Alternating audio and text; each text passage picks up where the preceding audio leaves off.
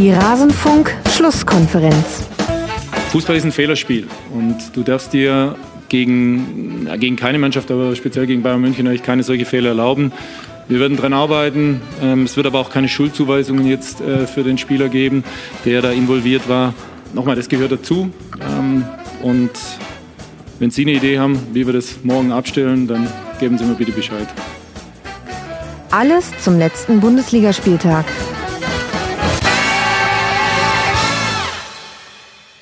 Das war die sonore Stimme von Thomas Letsch und das ist die sonore Stimme von Tobias Escher. Mein Name ist nicht Max Jakob Ost. Der hat sich heute freigenommen. Der hat gesagt, ich ähm, gehe heute mal fremd mit einer anderen Sportart, die auch entfernt was mit Fußball zu tun hat.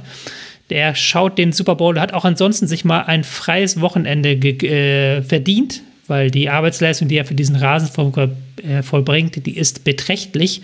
Und deswegen darf ich ihn heute ersetzen und über den 20. Spieltag der Männerfußball-Bundesliga sprechen. Und dazu habe ich mir zwei Gäste eingeladen.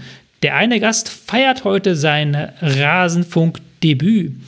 Benny Grund, bekannt vom Football Total Podcast. Er ist Schalke-Fan, er ist ein Taktikfuchs und er ist auch Auswahltrainer im Niedersächsischen Fußballverband. Hallo Benny.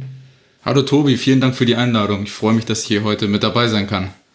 Ja, wir sind ja heute so eine kleine Runde an Leuten mit noch nicht so viel Rasenfunkerfahrung. Wir sind ja quasi die äh, eine Runde, ich moderiere es ja auch erst zum dritten Mal, die äh, voller Jungspunde, die jungen Wilden. Ähm, auch mein zweiter Gast, der hat schon immerhin noch, ähm, ich glaube, schon ein oder zwei Einsätze gehabt, kann er uns ja gleich aufklären. Er ist Autor und Podcaster bei 1848.de. Das ist ein, eine Seite, die sich auf den VfL Bochum spezialisiert hat. Er ist nämlich VfL Bochum-Fan und auch ein Kenner des Vereins seit Kindestagen. Hallo, Matthias Rau. Hallo, Freut mich dabei zu sein. Ist heute mein zweiter Einsatz. Ich war letztes Jahr in der Rückrunde nach dem Frankfurt-Spiel. Ich glaube, 24. Äh, Spieltag war das rum, war ich auch schon mal im Einsatz. Das heißt, mein zweiter Einsatz und freut mich natürlich dabei zu sein. Und auch damals, wenn ich das recht in Erinnerung habe, hat der Rasenfunk einen Fokus gelegt auf den VfL Bochum. Das haben wir nämlich heute vor, stimmt's? Genau, genau. Damals habe ich schon darüber geredet. Damals noch die Trainer bzw. Verantwortlichen Thomas Reis, Sebastian Schinzelotz. Hat sich ein bisschen was geändert. Ähm, habe damals ein bisschen prognostiziert, dass die, ähm, dass die Verantwortlichen mit äh, Heiko Butcher und mit Patrick Fabian ähm, schon bereitstehen. Zu 50 Prozent hatte ich recht. Zu 50 Prozent, immerhin. Aber auch darüber werden wir heute reden. Es ist der erste Schwerpunkt zum VfL Bochum mit dieser Saison und da ist ja auch viel passiert im Verlauf der Spielzeit. Und als äh, Schalke-Fan, Benny, hast du ja auch so manchen Anknüpfpunkt an die jüngere Vergangenheit des VfL Bochum. Ich sag nur der aktuelle Trainer. Aber aktuelle dazu Trainer, kommen wir noch. Der aktuelle Trainer plus der aktuell verletzte Stürmer. Also da gibt es schon die ein oder andere Parallele. Stimmt, ja. Also der wirklich ähm, äh, Reviergebiet, da scheint man sich die Spieler und Trainer zuzuschieben. Naja, nicht ganz so. Aber dazu kommen wir nachher noch. Bevor wir uns ans Eingemachte machen und über diesen doch sehr spannenden Spieltag reden, gibt es noch ein paar Ankündigungen zu machen.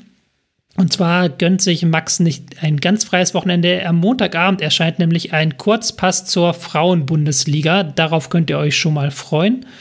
Und bald ist es soweit. Wir nehmen jetzt hier die Schlusskonferenz Nummer 397 auf. Das heißt, die Nummer 400 ist nicht mehr weit. Ich glaube, Anfang März ist es soweit.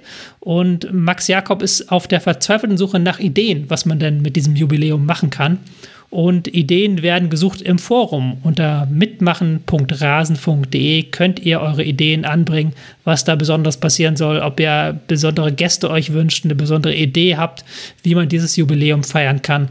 Da wäre Max sehr froh, wenn ihr ihm Feedback geben würdet und ich auch, weil es ist doch ein Ereignis, 400 Folgen, das schafft nicht jeder Podcast und schon gar nicht mit der Schlusskonferenz.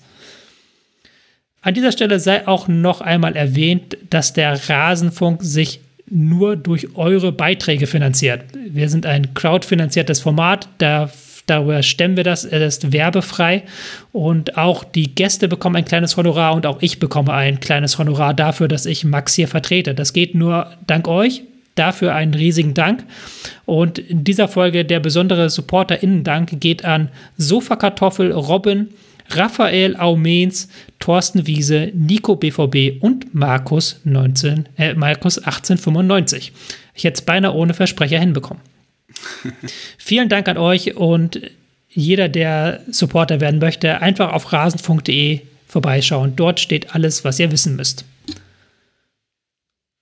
Und damit wären wir schon angekommen beim 20. Spieltag der Männerfußball-Bundesliga. Das war ein wilder Ritt, zumindest in mancherlei Hinsicht. Und wir fangen jetzt natürlich gleich mit dem attraktivsten Spiel des Spieltags an. TSG Hoffenheim gegen Bayer Leverkusen. Warum steht dieses Spiel am Anfang? Nun, es war das einzige Spiel an diesem Wochenende, das einen neuen Trainer auf der Trainerbank uns beschert hat. Pellegrino Matarazzo ist nicht mehr Trainer des VfW Stuttgart. Er hat nun seinen alten Verein übernommen, die TSG Offenheim. Er war da ja schon mal tätig vor einigen Jahren, sowohl in der Jugendarbeit als auch als Co-Trainer von Julian Nagelsmann. Und nun soll er helfen, dem, die TSG vor dem Abstieg zu bewahren. Nämlich da stecken sie mitten im Abstiegskampf. Ähm, nach dem Spiel gegen den VfL Bochum musste André Breitenreiter gehen. Da noch einmal der kurze Rückblick, Matze. Du als VfL Bochum-Fan hast es ja sicherlich verfolgt, das Spiel. War der, die Entlassung von Breitenreiter nach diesem Spiel für dich nachvollziehbar?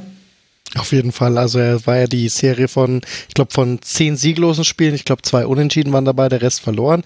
Und so sehr man die fünf Tore abgefeiert hat, das Tor von Asano, das Tor von Brozinski, hat die TSG defensiv ja einem schon sehr leicht gemacht. Und da war eigentlich schon von auszugehen, also wenn man fünf Tore schießt als im zweiten Jahr Bundesligist, dann läuft bei Hoffenheim schon einiges falsch, gerade bei deren individueller Qualität. Also es war jetzt nicht eine reine Leistung vom VfL, dass die Hoffenheim ein Grund und Boden gespielt wurden. Die waren schon sehr verunsichert.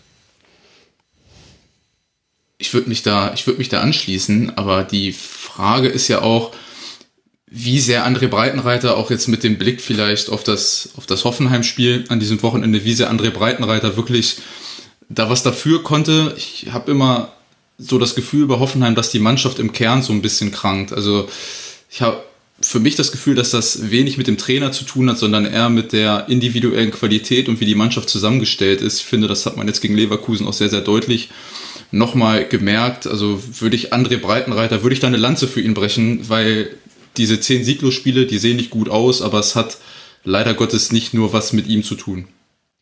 Was stört dich an der Zusammensetzung der Mannschaft? Was, was, wo siehst du da die Schwächen, bevor wir gleich mal so in das Spiel reintauchen? Aber das interessiert mich jetzt schon noch, diese Einschätzung.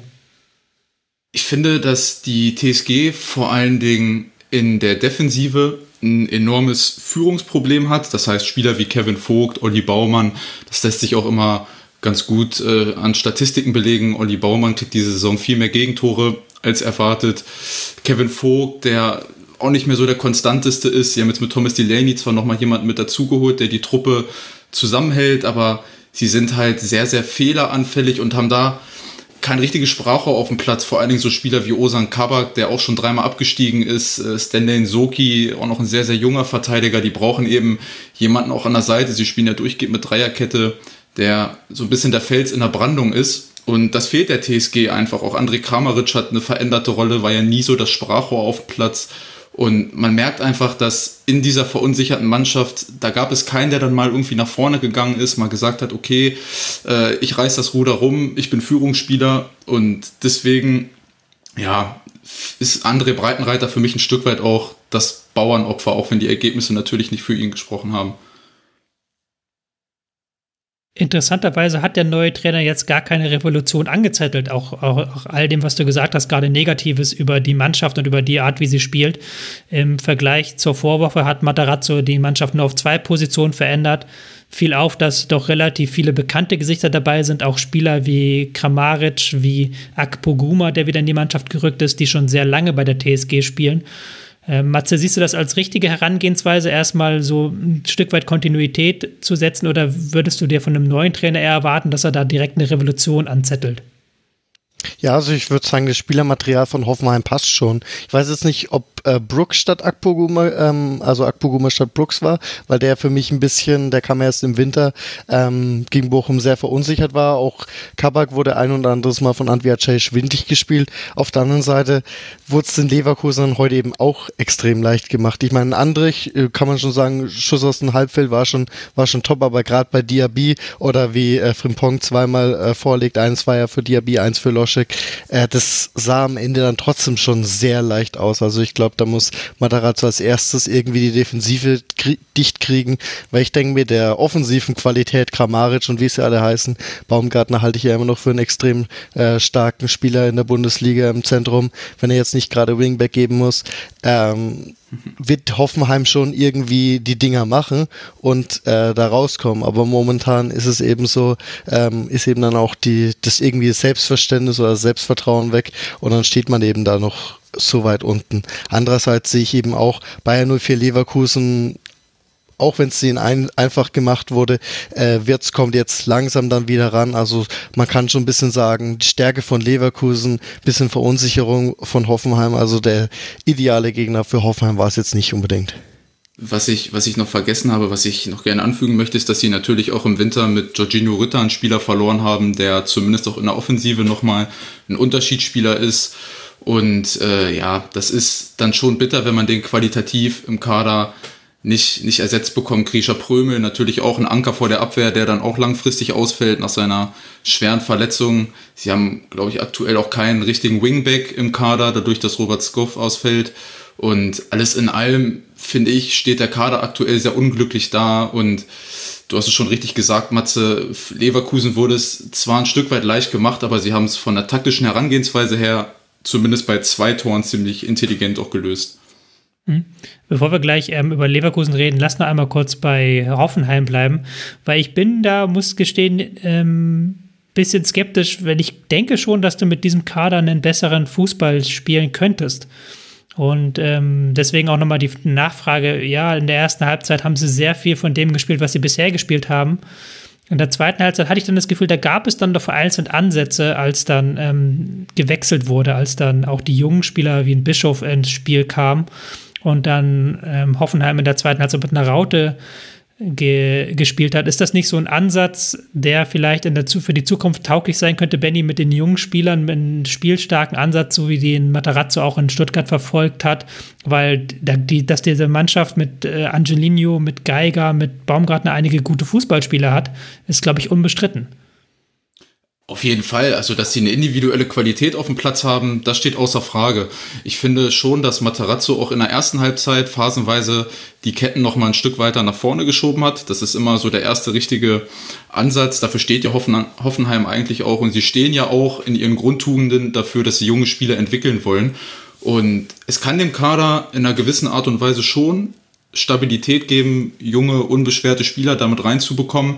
Nur können die alleine das auch nicht tragen. Und das ist auch das, was ich damit meine, wenn ich sage, dass wenn du junge Spieler reinwirfst und dann eben so ein bisschen kränkelndes Gebilde hast mit Führungsspielern, die nicht mehr so die Leistung bringen, dass dann noch leider junge Spieler immer unglücklich aussehen. Man hat es jetzt gegen RB Leipzig auch im Pokal gesehen. Ähm, also da war das schon schwierig mit den, mit den jungen Spielern.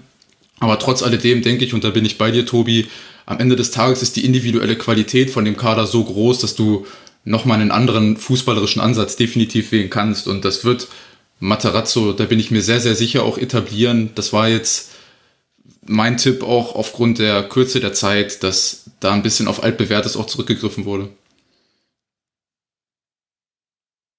Gleichzeitig müssen wir natürlich auch sagen, die, die, TSG hat gegen einen starken Gegner gespielt. Benny, du hast es ja auch gerade schon so angedeutet. Ähm, die Tore der TSG, äh, der Tore von Bayer waren teilweise sehr gut rausgespielt und ähm, die TSG hatte auch sehr wenig Zugriff bekommen, weil Bayer das auch sehr gut gemacht hat. Du hast auch schon, wie ich gesehen habe, auf Twitter was zu dem Thema gepostet. Was hat Bayer in diesem Spiel richtig gemacht?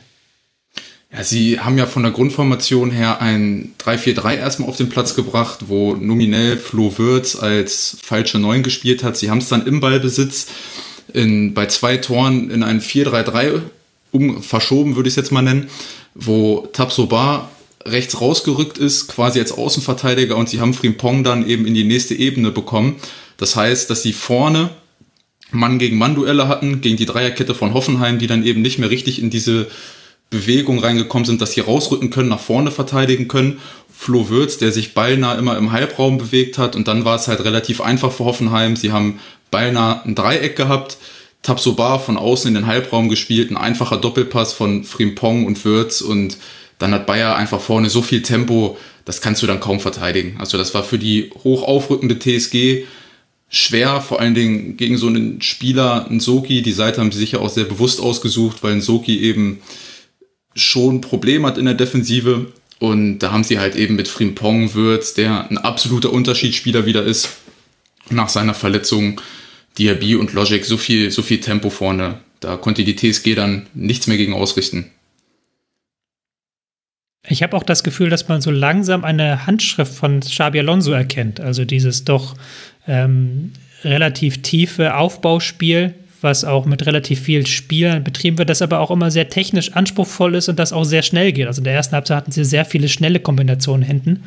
Und da möchte ich noch mal kurz das aufgreifen, was Matze gesagt hat. Ich glaube schon, dass Wirtz ein sehr, sehr wichtiger Faktor ist, dass er wieder da ist, dass er da mit seiner Präsenz vorne ähm, auch Abwehrreihen vor Probleme stellt.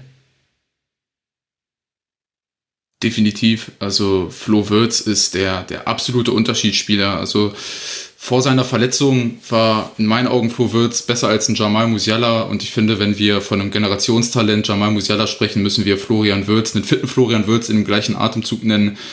Sein Timing, in freie Räume sich zu bewegen, seine offene Spielstellung, sein Blick für, für offene Räume, dazu das Timing in den Pässen, das macht ihn für mich zu einem in seinem jungen Alter absoluten Weltklasse-Spieler, der die, der die äh, Leverkusener Mannschaft nochmal vor allen Dingen im letzten Drittel auf ein ganz neues Level hebt. Ja, was mir vor allem bei Flo jetzt ein bisschen untergeht, ist, es kommt einem irgendwie dann trotzdem so vor, als wäre der schon Jahre dabei. Äh, der wird im Mai, wird er 20 Jahre alt, hatte jetzt die schwere Kreuzbandverletzung. Das war ja beim letzten Mal Rasenfunk, hat er sich verletzt, jetzt ist er zurück. Freut mich natürlich sehr. Und, ähm, und jetzt, jetzt knüpft er quasi schon wieder dran an. Gegen Bochum hat er schon ein leichtes, äh, ich sag mal so, Sneak Peek gegeben. Und jetzt äh, zwei Vorlagen ist wieder drin. Ich meine, natürlich kann man jetzt sagen, ja, Hoffenheim, man kann sich alles schlecht reden aber eben der Impact, der Flo Wirtz dieser Mannschaft gibt, wird wahrscheinlich Leverkusen noch die restliche Rückrunde Auftrieb geben. Man muss aber auch ehrlicherweise dazu sagen, dass die Hoffenheimer den Leverkusen dann in dem Sinne einen Gefallen getan haben, weil sie in der ersten Halbzeit schon versucht haben, relativ präsent vorne drauf zu gehen in Phasen. Und durch diese Gegnerbindung im letzten Drittel hatte dann ein Spieler wie Flo Wirtz auch relativ viel Platz im Zentrum. Und das kommt dann der Leverkusener Mannschaft eben extrem zugute. Aber Tobi hat schon richtig gesagt, sie versuchen, den Gegner kommen zu lassen, sich Lücken im Halbraum, im letzten Drittel zu erspielen, weil sie eben auch technisch sehr, sehr gute Spieler in ihren Reihen haben. Und das äh, kam ihnen heute natürlich zugute, dass Hoffenheim da sehr hoch aufgerückt ist in Phasen. Mit diesem Sieg ist Leverkusen jetzt auf Rang 8 mit 27 Punkten, nur noch drei Punkte hinter Wolfsburg auf Rang 7. Und wenn wir uns das Pokal-Viertelfinale anschauen, wo sehr viele Teams vorne drin sind, äh, dabei sind, dann ist die Wahrscheinlichkeit, dass Rang 7 dieses Jahr für Europa reicht, relativ groß. Also Leverkusen durchaus wieder im Rennen um Europa dabei. Wohingegen Hoffenheim auf Rang 14 punktgleich mit Bochum ist. Hätte man vorher auch nicht gedacht vor der Saison, Matze. Ähm, da hast du die Hoffnung, dass Bochum die Hoffenheim hinter sich lassen kann oder werden sie unter Materazzo trotz dieser Auftaktniederlage einen Aufschwung erleben? Was ist dein Bauchgefühl? Man hofft sich natürlich immer, dass ein einer mit dieser Qualität dann irgendwie ähm, einen noch hinter einem bleibt. Letztes Jahr war es zum Beispiel mit den Wolfsburgern ähnlich unter Florian Kofeld. Aber letztlich kann man nicht damit rechnen, dass die einen hinter einem bleiben, weil man muss quasi immer darauf hoffen, dass sie dann verlieren. Und letztlich hat sich dann auch gezeigt, haben sich die äh, Wolfsburger am letzten Spieltag an uns nur vorbeigeschoben und wir wurden nur in Anführungsstrichen 13. Also darauf kann man sich nicht verlassen. Es ist zwar schön, dass die jetzt in Anführungsstrichen unsere Reichweite sind. Äh, wir sie vielleicht mit einem überraschenden Sieg am nächsten Spieltag vielleicht sogar überholen können. Aber dass sie hinter uns stehen, halte ich eigentlich so gut wie ausgeschlossen. Da müsste schon sehr viel passieren. Kramaric äh, gegen Trainer rebellieren oder so ähnliches, weil ansonsten kann ich mir das nicht vorstellen. Ich würde, ich würde bei Hoffenheim aber tendenziell schon hinterfragen wollen, ob diese Mannschaft für den Abstiegskampf zusammengestellt ist, weil wenn man sich zumindest auch mal das erste Gegentor anguckt, was sie bekommen, dann finde ich, lassen sie die Grundtugenden, die man im Abstiegskampf braucht, ziemlich vermissen. Sie haben eigentlich in jeder Phase im letzten Drittel vor diesem 1 zu 0 Überzahl, kommen überhaupt nicht in die Zweikämpfe rein und ich glaube, wir wissen das ja als Bochumer und auch als Schalker äh, und auch als Bremer natürlich aus Erfahrung, dass so eine Negativspirale ähm, dann doch, das kann relativ schnell gehen. Also ich glaube, dass Hoffenheim auch ein sehr, sehr knackiges Programm hat die nächsten Wochen, ohne dass ich jetzt den genauen Spielplan im Kopf habe, aber das kann dann doch relativ schnell gehen, dass man sich in einer Spirale befindet und da eben nicht wieder rauskommt. Also Hoffenheim darf am Freitag schon wieder ran, auswärts bei Augsburg dann als Heimspiel gegen Dortmund sicherlich nicht leicht und dann auswärts bei Mainz. Also das ist nicht leicht. Ähm, in 2023 jetzt erst ein Punkt geholt. Ja, ich will aber noch nicht so recht glauben, dass sie da unten bleiben. Ich bin doch sehr gespannt, was Matarazzo danach rausholen kann. Ich finde, Ansätze waren bereits zu erkennen. Und ansonsten muss man ihm nur Zeit geben. Vielleicht, das vielleicht aber auch nicht. Vielleicht hast du auch recht mit deiner Einschätzung, auch wenn sie natürlich mit Delaney und Brooks genau das versucht haben. Und Brooks sah mhm. jetzt in den Spielen bisher aber auch nicht gut aus. Mit Brooks und Delaney eben zwei Spieler, mit über Kampf ins Spiel kommen, die eben diese Persönlichkeit reinbringen sollen. Definitiv, nur darf man bei beiden auch nicht vergessen, dass sie, meine ich, ein halbes Jahr auch ganz, ganz wenig Spielpraxis bekommen mhm, haben und ja. dann direkt äh, Bundesliga-Abstiegskampf da reingeworfen zu werden, dass die Jungs auch ein bisschen Zeit brauchen, um sich zu akklimatisieren, ist vollkommen nachvollziehbar. Ich habe bei Pellegrino Materazzo nur immer ein bisschen Bauchschmerzen, weil es in Stuttgart eben ähnlich war. Sie haben total ansprechenden Fußball gespielt bei Stuttgart, auch rein taktischen ansprechenden Fußball. Nur ich hatte immer das Gefühl, dass er diese Konstanz in die Mannschaft nicht reinbekommen hat. Natürlich kannst du die Kader auch von der individuellen Qualität her vielleicht nicht richtig miteinander vergleichen. Nur hatte Pellegrino Matarazzo zumindest auch im letzten Jahr mit dem VfB ziemlich viel Glück, dass sie noch die Klasse gehalten haben. Ich hoffe für ihn persönlich, weil ich ihn sehr mag dass es diese Saison ein bisschen ruhiger wird. Aber ich habe immer so ein bisschen meine Restzweifel noch. Bayer Leverkusen hat nun das, die Europa League Zwischenrunde vor der Brust. Ähm, erst zu Hause gegen Monaco und dann auswärts in Monaco. Zwischendurch wartet noch ein Heimspiel gegen Mainz. Kommen wir zur zweiten Partie, die wir analysieren wollen. Und auch dort befinden wir uns ein Stück weit im Abstiegskampf. Der FC Schalke 04 traf bereits am Freitagabend auf den VfL Wolfsburg. Und Nico Kovac hat nach dem Spiel gesagt, das war die schlechteste erste Halbzeit, die er von Wolfsburg in dieser Saison gesehen hat. Und da stellt sich natürlich die Frage, Benny, war Wolfsburg so schlecht oder war Schalke so gut? Mix aus beidem, würde ich sagen. ähm, ist, ist schon richtig, was, was Nico Kovac sagt. Ich hatte sie mir vor dem Spiel nochmal genauer angeschaut und sie haben wirklich im kompletten Spiel eigentlich alles vermissen lassen, was sie normalerweise so stark macht. Sie haben im Normalfall eine extrem gute Gegnerbindung im letzten Drittel, versuchen darüber über ein gutes Steig-Klatsch-Verhalten über die ballferne Seite eine Überzahl zu schaffen.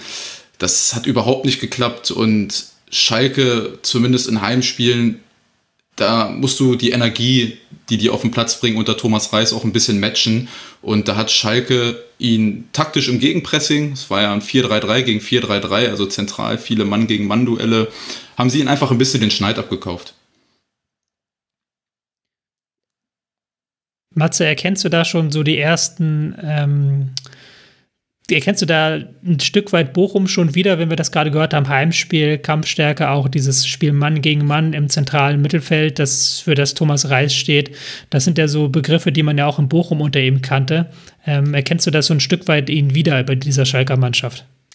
Das auf jeden Fall. Ich muss aber auch sagen, ich glaube, das erste Spiel von Thomas Reis ähm, war ja gegen Freiburg. Allein da hat man schon erkannt, auch wie er dann in der Seitenlinie mit ist. Er hat ja auch seinen Co-Trainer Markus Gellhaus mitgekommen, mitgenommen, den man in Bochum gut kannte. Und da war es dann halt einfach, dass es in der Rest-Hinrunde, also in, vor der WM-Pause, eben da schon recht gut geklappt hat, aber da dann immer das Glück gefehlt hat. Und ich glaube, jetzt im Anfang der Rückrunde hat es gegen RB Leipzig nochmal äh, eine derbe Klatsche gegeben. Aber aber ich sehe da vor allem jetzt noch ähm, die Verpflichtung von Moritz Jens, heißt er, also Moritz Jens, ja, ähm, als Nachverpflichtung äh, nochmal als elementar wichtig, weil Yoshida und Matriciani, ich glaube, das war das Innenverteidiger-Duo des Grauens, obwohl sich der VfL mit manchen Kombos da auch nicht verstecken konnte.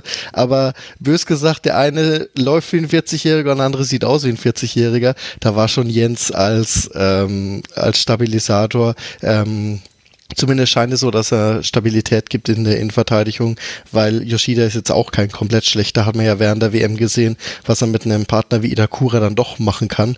Und da kann man es ja eigentlich immer nur auf die Langsamkeit von Yoshida schieben. Und so hat er einen guten Partner. Ralle Fährmann zurück im Tor, auf einmal, äh, ich glaube, dreimal 0 zu 0, also dreimal zu 0 in Folge. Wenn man ja. viertes Mal 0 zu 0 hat, hat man dann auch einen neuen Bundesliga-Rekord aufgestellt. Andererseits geht es gegen Union Berlin. Ich glaube, da wird schwierig mit einem 0 zu 0 auch wenn Union äh, Berlin gerne defensiv äh, so spielt. Ja, aber auf der einen Seite, also Thomas Reis äh, ist eben dieses intensive Verteidigen dann eben auch, aber das Problem ist eben momentan offensiv. Also es ist ja nicht nur schön, dass die Null steht, aber auf der anderen Seite steht halt schon dreimal in Folge die, die Null auch vorne. Und da mag ein Kosugi so viel wirbeln, wie er irgendwie kann, wo ich da auch schon ein bisschen sehe, dass der Impact jetzt leicht so abgeht. Bei den äh, jungen Spielern in der Bundesliga ist ja meistens die, die wuseln in den äh, ersten zwei Spielen und werden schon hochgehypt. War ja bei dem Hamburger Ito, glaube ich, auch ähnlich. Und dann ist so irgendwie Business as usual. Also da wird es dann auf jeden Fall äh, spannend, wie wie es dann da mit der Schalke Offensive geht. Ich meine, zweimal haben sie ja getroffen gegen Wolfsburg, aber einmal war eben der Kral, ähm, ich glaube mit der Schulter war er voraus und einmal war eben das beim vorm Abspiel bei Michel Frei, war es im Abseits.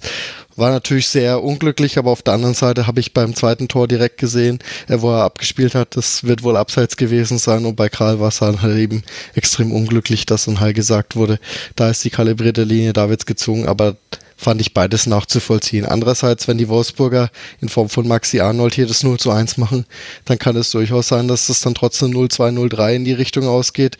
Und dann muss Kovac nicht von der schlechtesten ersten Halbzeit sprechen, weil ich habe tatsächlich die zweite Halbzeit von Wolfsburg noch schlechter als die erste gesehen. Sie, sie, hatten ja zumindest, sie hatten ja zumindest in der, in der zweiten Halbzeit mal phasenweise dann eine Druckphase. Ich muss aber zu dem Schalker Spiel nochmal den Punkt von Matze aufgreifen, das Offensivspiel lahmt. Das, was Schalke aktuell spielt, ist zumindest in der Offensive, das ist so ein bisschen Lotterie oder ein Wetten, was da passiert. Es sind halt immer lange Bälle und dann irgendwie über die zweiten Bälle versuchen, in den Rücken der Abwehr zu kommen. Und das ist dann ein bisschen zu ausrechenbar. Das hat man dann in vielen Situationen gemerkt, dass weder ein Rodrigo Salazar noch ein Alex Kral sind so diese Pre-Assist-Geber, die den Pass vor der Vorlage spielen, weil die einfach mit ganz anderen Aufgaben, defensiven Aufgaben beschäftigt sind, dass sie selber gar nicht in diese Räume reinkommen. Und so definiert sich Schalke aktuell leider Gottes über die Defensive, was sicherlich am Anfang okay ist. Schalke performt aktuell wie so ein Team am Anfang der Saison, die ersten fünf, sechs Spieltage. Aber da fehlt halt in der Offensive an ganz vielen. Man kann der Mannschaft sicherlich keinen Einsatz absprechen. Das machen sie alles hervorragend und auch wie Schalke gegen den Ball agiert. Das ist alles toll. Aber wenn du die Dinger vorne nicht reinmachst, das ist jetzt fünf Euro ins äh, Phrasenschwein, dann kriegst du sie hinten irgendwann rein. Und wenn man sich die letzten drei Spiele jetzt anguckt, Wolfsburg, Gladbach und auch Köln, ich würde mal behaupten, wenn diese drei Mannschaften gegen andere Teams, die nicht so offensiv schwach sind, wie der FC Schalke 04 gespielt hätten, wäre das Spiel dreimal für die Teams verloren gegangen. Ja, zu Wolfsburg fällt mir tatsächlich irgendwie ein bisschen ein. Also der Riestart war ja super mit dem 6 zu 0 gegen, gegen Freiburg. Ähm, gegen Hertha hat man dann auch nochmal ordentlich Torrekonto nach oben geschraubt mit dem 5 zu 0.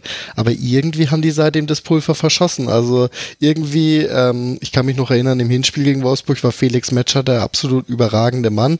Jetzt kam er dann irgendwie rein. Also irgendwie ähm, ist ja nicht so, dass sie jetzt irgendwie einen verletzungsbedingten Ausfall haben. Wilmer, Kaminski, Wind, Swanberg äh, sind ja trotzdem irgendwie die gleichen. Und jetzt klappt es irgendwie offensiv nicht mehr so mit dem Selbstverständnis, den man jetzt, sagen wir mal so, zu ähm, vor der WM-Pause irgendwie hatte. Also irgendwie habe ich eigentlich schon mit der Serie festgerechnet, dass die Wolfsburger eigentlich schon, sagen wir mal so, den Euro, Euroleague-Platz äh, sicher haben, dass die, dass die dann weg sind quasi, dass es unter Kovac läuft und auf einmal äh, es dann da. Ich meine, gegen Bremen 2 zu 1 zu verlieren, ähm, war dann so, aber jetzt eben beim 0 zu 0, also ich war wirklich schon sehr überrascht, wie schwach Wolfsburg ähm, offensiv dann tatsächlich auch war.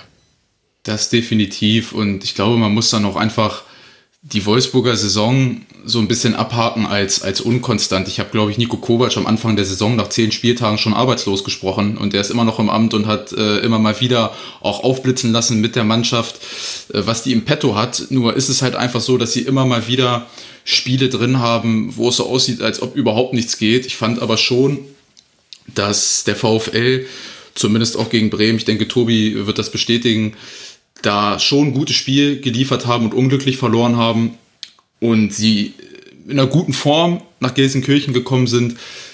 Sie sind aber überhaupt nicht in das Spiel reingekommen. Die Passqualität war auch gruselig. Ich glaube, sie hatten in der ersten Halbzeit 66% Passquote. Das funktioniert dann halt einfach nicht. Und Nico Kovac hat es dann im Interview auch nochmal ganz gut gesagt. Es gibt manchmal solche Tage, jeder, der Fußball spielt, weiß das selber. Wenn von Minute eins an nichts geht, dann ist es halt auch immer schwierig, sich in einem Spiel nochmal zurückzuholen. Vor allen Dingen, wenn du gegen den Gegner spielst, der dich im Mittelfeld häufig Mann gegen Mann zustellt, der ganz ekelhaft in die Zweikämpfe geht. Und da hat sich Wolfsburg sehr, sehr schwer mitgetan. Aber ich gebe Matze auch auf jeden Fall recht. Macht Maxi Arnold den Elfer rein, bin ich mir ziemlich sicher, dass Schalke dann zusammenbricht. Aber das ist ja auch so ein Thema bei Wolfsburg, die in den ersten beiden Spielen in diesem Kalenderjahr früh in Führung gegangen sind und dann das Ergebnis hochschrauben konnten. Und das ist ihnen seitdem nicht mehr gelungen. Und jetzt hatten sie wieder ein Spiel, was sie selbst gestalten mussten, wo sie auf einen bissigen Gegner standen, wo sie im Mittelfeld keinerlei Räume bekommen haben. Und da wird es dann auch schon eng mit den Ideen. Dann sind sie eben nicht ähm, ins äh, ähm, Pass-Klatz-Spiel gekommen, dann sind sie eben ja. nicht ins Steilpassspiel gekommen. Wimmer äh, stand immer ein Gegenspieler auf dem Fuß und dann sah das plötzlich nicht so gut aus gegen Schalke. Das ist ja auch so ein bisschen ein Wolfsburger Problem, würde ich jetzt mal behaupten, dass sie eben, ähm, wenn der Gegner im Mittelfeld sie totstellt und sie dann eben ähm, auch die Eröffnung nicht so spielen können, wie sie das gerne hätten, dass sie dann sehr unkreativ werden. Definitiv. Und dazu kommt noch, dass, Schal äh, dass Schalke, sage ich schon, Wolfsburg ist im letzten Dritte dann auch nicht geschafft hat, das Spiel in der Breite zu öffnen, dass man die Ketten ein bisschen auseinanderzieht. Und Schalke hat sich auch im Pressing nicht so richtig auf diese Gegnerbindung eingelassen, sondern sie haben das Spiel schon sehr früh weit im Pressing nach vorne verlegt, so dass sie viele Männer im Zentrum hatten. Dann ist Baku auch überhaupt nicht ins Spiel reingekommen. Wie gesagt, diese offensive Gegnerbindung hatten sie überhaupt nicht, konnten das Spiel nicht in die Breite ziehen. Und dann war es halt nun mal häufig so, dass sie eben nicht in diese bekannten Muster reingekommen sind und dann aber auch keine Alternativideen entwickelt haben. Und ich finde, das muss man Nico Kovac dann schon irgendwo ankreiden, weil sich das auch wie ein roter Faden durch die Saison zieht. Wenn Plan A nicht funktioniert, dann gibt es nicht so richtig den Plan B und da stoppt es dann ein bisschen. Und deswegen lahmt das Spiel der Wölfe eigentlich, weil sie schon interessante Muster haben, die sie in den Spielen zuvor auch gezeigt haben. Aber wenn sie die nicht auf den Rasen bekommen, dann ist der Ofen irgendwie aus für den VfL. Wir müssen noch einmal kurz über den Schiedsrichter sprechen. Das hast du ja schon kurz angesprochen gehabt, Matze. Ähm, Reis hat sich nach dem Spiel sehr, sehr doll aufgeregt. Er war sehr erzürnt, weil ähm, ich glaube, da ging es um eine Abseitsposition, wo der Schiri sofort abgepfiffen hat und nicht abgewartet hat, ob Terodde da noch zu einer Chance kommt. Er war allgemein sehr unzufrieden mit den Entscheidungen. Wie hast du die Schiedsrichterleistung gesehen? Also ich selber habe das Spiel nicht live gesehen, ich habe es mhm. über die äh, Sportschau äh, gehört und dann anschließend die ähm, ähm, Highlights eben gesehen. Äh, beim, beim Kral ähm, war es halt eben so, dass es halt ganz knapp wirklich äh, Schulter, Schulter gehört ja zum Teil, womit man eben Tor erzielen kann, dementsprechend war es dann ähm, eben abseits. Und ähm, beim Terodde-Foul war es meiner Meinung nach, glaube ich, so, der Spieler wurde ja anschließend dann auch verwarnt. Und da ist es zumindest so, also sagen wir mal so im den Gefilden, wo ich unterwegs bin, wenn ein Spieler ver verwarnt wird, dass dann so unterbrochen wird, ähm, dass eine Karte gezogen wird, wird dann meistens abgepfiffen. Dass in dem Fall jetzt natürlich dann der Vorteil weggepfiffen wird, ist natürlich extrem unglücklich und ich kenne viele Schiedsrichter, für die ist es das absolut Schlimmste im ganzen Spiel. Ein, zwei Fouls nicht gesehen, aber ein Vorteil für die eigene Mannschaft weggepfiffen zu haben, ist für die immer das absolut Schlimmste. Also kann ich mir schon durchaus gut vorstellen, ähm, wenn es der Schiedsrichter eben so sieht, dass es äh, für ihn eben ein ähm, dass, dass er es eventuell so als Fehler sieht, aber auf der anderen Seite ähm, wie Reis dann nach Spielschluss den äh, Schiedsrichter fast besprungen hat, fand ich dann doch schon ein bisschen zu viel. Also die Abseitsentscheidungen waren äh, knapp, aber korrekt. Ähm, der Elfmeterpfiff für Wolfsburg völlig in Ordnung und eben diese Vorteilssituation ähm, unglücklich, aber äh, wer weiß, wenn dann Terodde äh, frei vom Tor gewesen wäre und vorbeigeschossen hätte, hätte sich dann ja auch keiner nach dem Spiel mokiert. So sah es dann halt einfach ein bisschen unglücklich aus. Aber ich würde nicht sagen, dass es im Großen und Ganzen eine katastrophale Leistung jetzt war, wie es vielleicht Reis gesehen haben möchte. Ich glaube, es ist die Summe der Dinge. Es gibt in der 18. Minute noch einen Langball von Yoshida und einen Zweikampf zwischen äh, Micha Frei und äh, Borneau im 16er, wo Borneau unglücklicherweise irgendwie mit dem Ball an die Hand kommt und ich bin es auch irgendwie leid, über diese Handspielregelung zu diskutieren, weil ich auch nicht mehr weiß, was da richtig und was da falsch ist. Nur wird da in meinen Augen ziemlich willkürlich immer entschieden, zumindest bei den Handspielen und Borno ist in meinen Augen mit der Hand am Ball, ob man das pfeifen muss, weil es halt eben auch einfach dieses Handspiel passiert einfach in einem, in einem Zweikampf und ich glaube, er weiß auch gar nicht so richtig, wie er fällt und kommt mit der Hand an den Ball. Das ist die erste Aktion und ich würde sogar behaupten, bei dem, bei der Aktion von Terodde am Ende, erstens ist natürlich nicht klar, ob er den reinmacht oder nicht und ich bin mir ziemlich sicher, dass wenn der Videoassistent da irgendwie eingegriffen hätte oder was weiß ich, dass äh, da ein Offensiv oder ein Foul von Moritz Jens gepfiffen wird, weil der mit offener Sohle, meine ich bei Swanberg, in den äh, Wadenbereich reingeht. Und ich kann mir vorstellen, dass das zurückgepfiffen worden wäre. Aber trotzdem ist es ärgerlich, weil Terodde eben frei aufs gegnerische Tor in Anführungsstrichen zuläuft. Der hat natürlich mit gehobenem Alter auch ein paar Temponachteile. Ich weiß gar nicht, ob er den 16 überhaupt erreicht hätte ohne Gegenspieler. Aber ähm, trotz alledem ist es bitter und es sind, glaube ich, die beiden Entscheidungen, wo man sich dann dran aufhängt. Vor allen Dingen, weil man es halt eben bei Abseitspositionen dann doch so lange eben immer laufen lässt. Ja, also ich, ich, ich verstehe schon, dass Reis sich da aufregt, aber es ist mir bei allen Entscheidungen jetzt nicht so, dass ich sagen würde, da sind hundertprozentig falsche Entscheidungen dabei gewesen. Am ärgerlichsten noch das am Schlusspfiff natürlich klar, wo, was er auch gesehen hat, aber ob er dann gleich sagen muss, dass es eine Frechheit war, das ging mir dann ein bisschen zu weit, persönlich.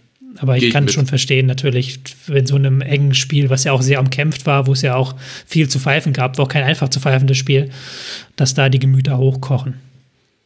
100 Prozent, nur die Frage ist halt immer, ähm, ob man sich dann nicht eher darauf fokussieren sollte, sich jetzt nicht über einen Schiedsrichter aufregen zu müssen, sondern ich würde mir als Schalke-Fan wünschen, dass man sich eher damit befasst, wie wenig der FC Schalke 04 am Ende des Tages im letzten Drittel kreiert. Also das ist ja wirklich das, das allergrößte Problem und so stellt man sich dann in allen Spielen irgendwie selber ein Bein, weil ganz ehrlich, alle drei Gegner, die letzten drei Gegner waren alle schlagbar, nur ist es offensiv einfach mau und Dementsprechend würde ich da eher weniger die Schuld beim Schiedsrichter suchen, sondern primär in den eigenen Reihen. So langsam muss auch ein Sieg her, denn Schalke ist jetzt auf dem 18. Platz noch immer mit 12 Punkten. Der Abstand auf die Nicht-Abstiegsränge hat sich sogar noch mal ein bisschen erhöht an diesem Spieltag, weil eben ein anderer Abstiegskandidat gewinnen konnte. Dazu später mehr.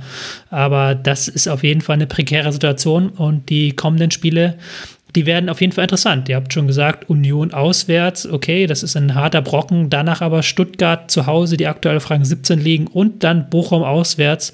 Das sind äh, sehr wichtige Spiele für Schalke. Wolfsburg hingegen bleibt auf dem siebten Platz mit 30 Punkten. Sie müssen am kommenden Wochenende zu Hause gegen Leipzig ran. Danach geht es auswärts nach Köln und es folgt ein Heimspiel gegen Frankfurt. Da hat Wolfsburg jetzt die Chance, in diesem nicht ganz einfachen Spielen den Trend rumzureißen, denn sie sind jetzt seit vier Spielen ohne Sieg. Und damit kommen wir zu einem weiteren Abstiegsspiel, zu einer weiteren Mannschaft, die von einem Sieg einer anderen Mannschaft ähm, negativ beeinträchtigt wurde. Also bevor wir über die Hertha reden, möchte ich aber noch über den VfB reden. Der VfB Stuttgart hat beim SC Freiburg gespielt, ist äh, nach 30 Minuten durch ein wunderschönes Tor von Fürich in Führung gegangen, aber musste in der zweiten Halbzeit durch zwei Elfmeterpfiffe ähm, noch das 2 zu 1 hinnehmen. Und am Ende bleibt so wieder ein bisschen das Fazit, Matze, gut gespielt und schon wieder verloren. Oder wie würdest du es sehen? Ja, das auf jeden Fall. Also Stuttgart hat ähm, vor allem das 1 zu 0 von Fürich war ja ein klasse Schuss. Fürich selber war ja auch mal in der B-Jugend halbes Jahr beim VfL. Deswegen hat man den Spieler ein bisschen auf dem Schirm. Ähm, vorausgegangen war für mich natürlich aus meiner Sicht der Ballverlust von Kübler, ähm, der Fürich dann eben ich würde nicht sagen, dass die Freiburger zu viel Platz gemacht haben. Er hat schon gut und platziert abgeschossen, aber eben äh, basiert eben auf dem äh, Ballverlust von Kübler. Und bei den zwei Elfmetern, ähm, es klingt ein bisschen gemein, aber hätte Sagadu mich mitgespielt und die Stuttgarter wären zu zehnt gewesen, wären diese Dinger nicht gefallen. Also es sind ja trotzdem zwei aus meiner Sicht klare Dinger gewesen. Ähm, da, da konntest du jetzt eigentlich nicht mal irgendwie äh, so, dass du sagen kannst, 50-50 Entscheidung, sondern beim ersten Mal lässt der Sagadu den, äh, den Ball stehen und so weiter. Und Griffo ist ja auch mit einer der besten Elferschützen in der, äh, in der Bundesliga. Also, dass du natürlich dann durch zwei Foul-Elfmeter dann verlierst, ähm, ist natürlich bitter für den VfB, aber glaubt's mir, liebe VfB-Fans, der VfL hat in dieser Saison seinen zwölften Elfmeter verschuldet. Also, ich weiß, wie ihr euch fühlt. Äh, vielleicht noch mal kurz zur Einordnung, wie du gerade gesagt hast. Ähm, kam ja nur für Mafopanus ins Spiel. Man hat ja Labadia eine neue Variante in der Innenverteidigung gewählt. Ich finde auch, Sagadu hat in der ersten Halbzeit ein sehr, sehr starkes Spiel gemacht, hat da einiges weggeräumt. Und dann eben diese beiden Situationen, die beide ähm, durch den VAR auch ähm, erst gesehen wurden und der, der VAR auf die der VfR den Schiedsrichter aufmerksam gemacht hat. Ähm, wollen wir darauf schon eingehen, auf diese beiden Situationen, weil damit waren ja auch nicht alle zufrieden. Wie habt ihr die beiden ähm, Szenen gesehen? Äh, ich möchte Labadia zitieren, er hat nach dem Spiel gesagt, der Schiedsrichter braucht gefühlte zehn Minuten, um sich festzulegen. Ich bleibe ein totaler Gegner des VAR. Er macht den Fußball kaputt. Boah, schwierig. Also für mich waren tatsächlich beide Elfmeter eigentlich relativ eindeutig und ich finde es auch in Ordnung, die zu geben, weil sich Sagadu eben beide Male einfach schlecht anstellt. Also er kriegt beim, beim ersten Elfmeter keine Gegnerbindung im 16er und muss dann eben in die Grätsche gehen, was, oder ich glaube, es ist der, ich hoffe, es ist der erste Elfer, wenn ich es richtig auf dem Schirm habe, muss in die Grätsche gehen. Und ähm, ja, wenn du im 16 an die Grätsche gehst, dann hast du eben immer auch das Risiko, dass du deinen Gegenspieler trifft, triffst. Das tut er in dem Fall mit Gregoritsch. Finde ich vollkommen in Ordnung, den zu geben. Und beim 2 zu 1 macht Freiburg das vorher wirklich vernünftig, überladen die Seite, dann vergisst Stuttgart äh, Jung im, im Rückraum und ja, dann Sagadu schafft es halt nicht mehr, sich zwischen Tor und Gegner zu stellen, sondern steht parallel zu Doan, der es dann natürlich auch schlau macht, aber auch da stellt sich Sagadu ziemlich jugendlich an. Ähm, würde aber auch sagen, dass Sagadu und viele werden jetzt auf ihn eintreten, aber Sagadu hat alles in allem trotzdem klammert man die beiden Elfer aus ein vernünftiges Spiel gemacht. Also vor allen Dingen im Aufbauspiel gibt er dem VfB in dem Spiel ein, zwei Aspekte und gute Bälle, die andere Spieler da nicht spielen können. Und trotzdem ist es dann am Ende natürlich sehr bitter, aber die Elfer in meinen Augen gerechtfertigt. Mhm. Lass uns doch mal so ein bisschen in das Spiel reintauchen. Ähm, der, in der ersten Halbzeit hatte ich das Gefühl, beide Mannschaften stellen sich relativ gut matt. Der VfB Stuttgart auch wieder mit einem äh, soliden Defensivplan, mit einem guten, guten Pressing. Ähm, könnt ihr mir vielleicht so ein bisschen erklären, was der VfB Stuttgart richtig gemacht hat in diesem Spiel? Ich kann, kann da gerne anfangen. Also der, der, der VfB hat zumindest in der Defensive eine andere Kompaktheit. Sie haben ja mit äh, Waldemar Anton quasi als asymmetrischem Außenverteidiger angefangen und dann immer an der Dreierkette verteidigt. Sie haben die Ketten vernünftig durchgeschoben und vor allen Dingen die Freiburger Muster ganz gut gebrochen. Freiburg versucht ja häufig ballnah das Spiel in die Breite zu öffnen, um dann linienbrechende Pässe zu spielen. Da hat vor allen Dingen Karasor relativ viel wegverteidigt. Dadurch ist Freiburg überhaupt nicht ins Spiel reingekommen. Und ähm, auch dieser asymmetrische 3 plus 1 Aufbau, 3-1-5-1 mit vielen Spielern in der gegnerischen Hälfte in der Bindung, den Gegner erstmal weit weg vom Tor halten, das finde ich, hat der VfB schon vernünftig gemacht und haben natürlich dann mit Chris Führig in meinen Augen, wenn er noch mal einmal öfter das Tor trifft, einen absoluten Unterschiedsspieler im Kader jetzt bereits beim vier Saisontoren angekommen. Ist ein Spieler, der zuletzt eine aufsteigende Form gezeigt hat unter Labadia. Aber trotzdem, trotz all des Lobes, am Ende fehlen die Tore, so blöd das klingt, um jetzt das äh, Phrasenschwein hier äh, voll zu machen. Ähm, das ist das vierte Spiel jetzt, glaube ich, unter Labadia gewesen. Ähm, wenn man den Pokal nicht mitzählt, ist er noch ohne Sieg ähm, in der Bundesliga geblieben.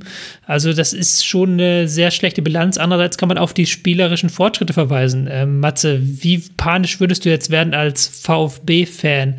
Ähm, sie sind auf dem vorletzten Platz und können nach jedem Spiel sagen, gut, wir haben aber gut gespielt. Kannst du davon nichts kaufen am Ende des Tages. Wie siehst du das? Ja, also ich habe mich auch bei einigen VfB-Fans umgehört, die ja jetzt trotzdem eigentlich ein bisschen zufrieden waren mit Michael Wimmer hieß der, glaube ich, der Trainer, der davor war. Mhm. Und mit Labadia waren es jetzt eigentlich erstmal überrascht, aber haben gesagt, naja, wenn es so wie in der ersten Halbzeit, äh, ersten äh, Trainerauflaufzeit von Labadia wird, ähm, wird's okay. Ich meine, man hat sich ja jetzt auch nicht komplett dumm im Transfermarkt verstärkt. Gil Diaz hat ja quasi äh, seine Ablöse so schon wieder reingeholt, indem er sie gegen Paderborn eine Runde weitergeschossen hat. Und bei Fürich ähm, die eine Situation, wo er das Außennetz trifft, Sosa, wo er mit dem extrem gut getretenen äh, Ball die äh, ähm, Latte trifft. Also da wäre eigentlich sogar gegen gute Freiburger trotzdem noch was drin gewesen. Andererseits ist es jetzt eben, ähm, vorhin angesprochen, das Spiel gegen Schalke.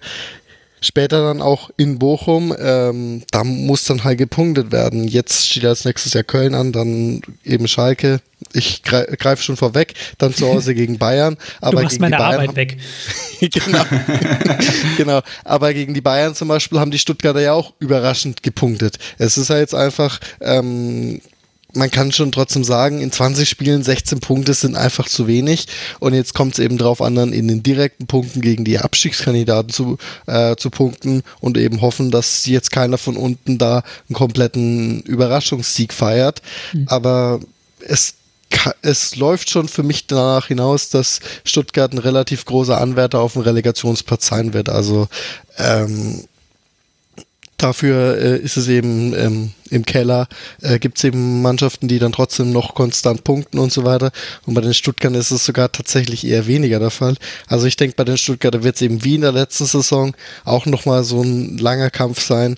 Mit einigen Positionen bei den äh, Stuttgartern bin ich zum Beispiel nicht zufrieden. Zum Beispiel Luca Pfeiffer letztes Jahr bei Darmstadt super in der zweiten Liga. Bei Stuttgart irgendwie nie so richtig angekommen. Ich glaube, im ersten Spiel hat er damals eine rote Karte geholt. Deswegen ihn noch nie so richtig angekommen. Mit Haraguchi äh, ähm, den man sich im Winter geholt hat, hoff, hofft man sich jetzt natürlich was, aber ich glaube, man hat ja im Gegenzug dafür Ahamada abgegeben, der ja auch äh, viel ähm, quasi strukturiert hat im zentralen oder im offensiven Mittelfeld. Ja, und dann muss man jetzt eben hoffen auf die Einzelkönner, Silas, Fürich, in gewisser Weise auch Borna Sosa, dass es reicht. Aber es kann eben auch sein, wenn die Konkurrenz zu stark punktet, dass es am Ende der Saison leider nicht reicht. Du hast es gerade schon gesagt, Matze, und ihnen fällt ja auch noch mit Girassi jetzt ein ganz entscheidendes Puzzleteil weg, zumindest für eine längere Zeit. Das ist ganz, ganz bitter für den VfB. Ähm, ich muss aber auch ehrlicherweise zu dem Spiel sagen, der VfB kommt halt schon sehr, sehr viel im letzten Drittel auch über individuelle Qualität von Chris Führig, Borna Sosa, der auch immer hochschiebt und da mitwirkt im Angriff. Sie hatten zur Halbzeit einen Expected Goals Wert von 0,15, also es zeigt schon, dass da aus dem Spiel heraus sich relativ wenig klare Torchancen rausgespielt werden und auch in der Planung. Äh, du hast gerade schon gesagt, Ahamada verlässt den Verein. Es gibt einen statistischen Wert, der heißt Progressive Carries, also Bälle, die ins letzte Drittel auch getragen werden. Da gehörte Ahamada zu den Top 3% in Europa und das kannst du halt mit Genki Haraguchi nicht einfach so auffüllen. Und ihnen sind jetzt Elemente aus ihrem Spiel weggebrochen im Winter, wo ich gespannt bin, wie Labadier die auffängt. Und wenn man ganz ehrlich ist, die Freiburger auch da bröckelt es ja aktuell so ein bisschen. Also zumindest in der Offensive und in den Abläufen. Also haben wir schon ein tendenziell eher schwächeres Freiburg gesehen, wo die Stuttgarter auch aus dem Spiel heraus nicht ganz so viel hinbekommen haben an Torchancen. Ja, das wollte ich noch einmal kurz nachfragen, bevor wir das Spiel abhaken, nämlich die Freiburger, auf die sind wir jetzt noch gar nicht groß eingegangen, Benny. Ähm, ich tue mich auch noch schwer damit, die Freiburger im Jahr 2023 zu bewerten. Einerseits haben sie jetzt schon wieder geschafft, ähm, nicht zwei Spiele am Stück zu verlieren. Es sind in dieser Saison haben sie noch nie zwei Spiele am Stück verloren. Ähm, aber ich habe schon das Gefühl, da fehlt diese Leichtigkeit, die sie in der Hinrunde ausgezeichnet hat, auch so ein bisschen diese Genauigkeit in diesem sehr besonderen Aufbauspiel, das sie haben. Definitiv, also da bin ich vollkommen bei dir. Ähm, habe es ja vorhin schon mal kurz angeschnitten, diese linienbrechenden Pässe. Sie haben ja mit Michael Gregoritsch einen sehr polyvalenten Spielertypen vorne im Sturm, der sich gerne aus der letzten Kette ähm, fallen lässt. Dann sind sie häufig über diese linienbrechenden Pässe in den Steil-Klatsch-Verhalten gekommen, was sie sehr, sehr gut ausgespielt haben, eben auch durch asymmetrische Außenverteidiger, sich äh, sehr gut dann durch eine breite Öffnung des Spielfelds, durch diese Steil-Klatsch-Verhalten dann in die Räume hinter der Kette gelöst.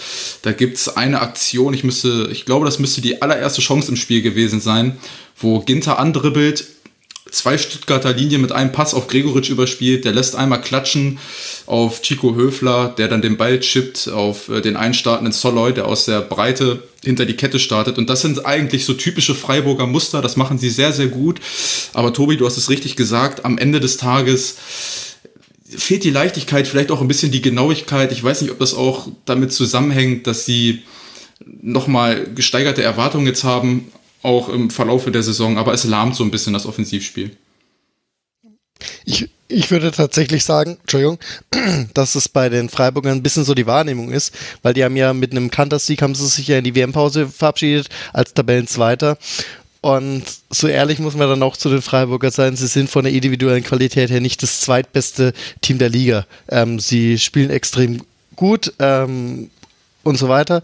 Jedoch ähm, war es mir eigentlich schon klar, dass der zweite Platz schon ein bisschen über ihrer Saisonleistung war und dass er sich irgendwo zwischen Platz 4, was ja am Ende auch die Champions League bedeuten würde, oder Platz 6 ähm, einpendeln würde. Also ich denke jetzt nicht, dass die Freiburger im Laufe der Saison irgendwie noch aus den äh, Europacup-Rängen fallen.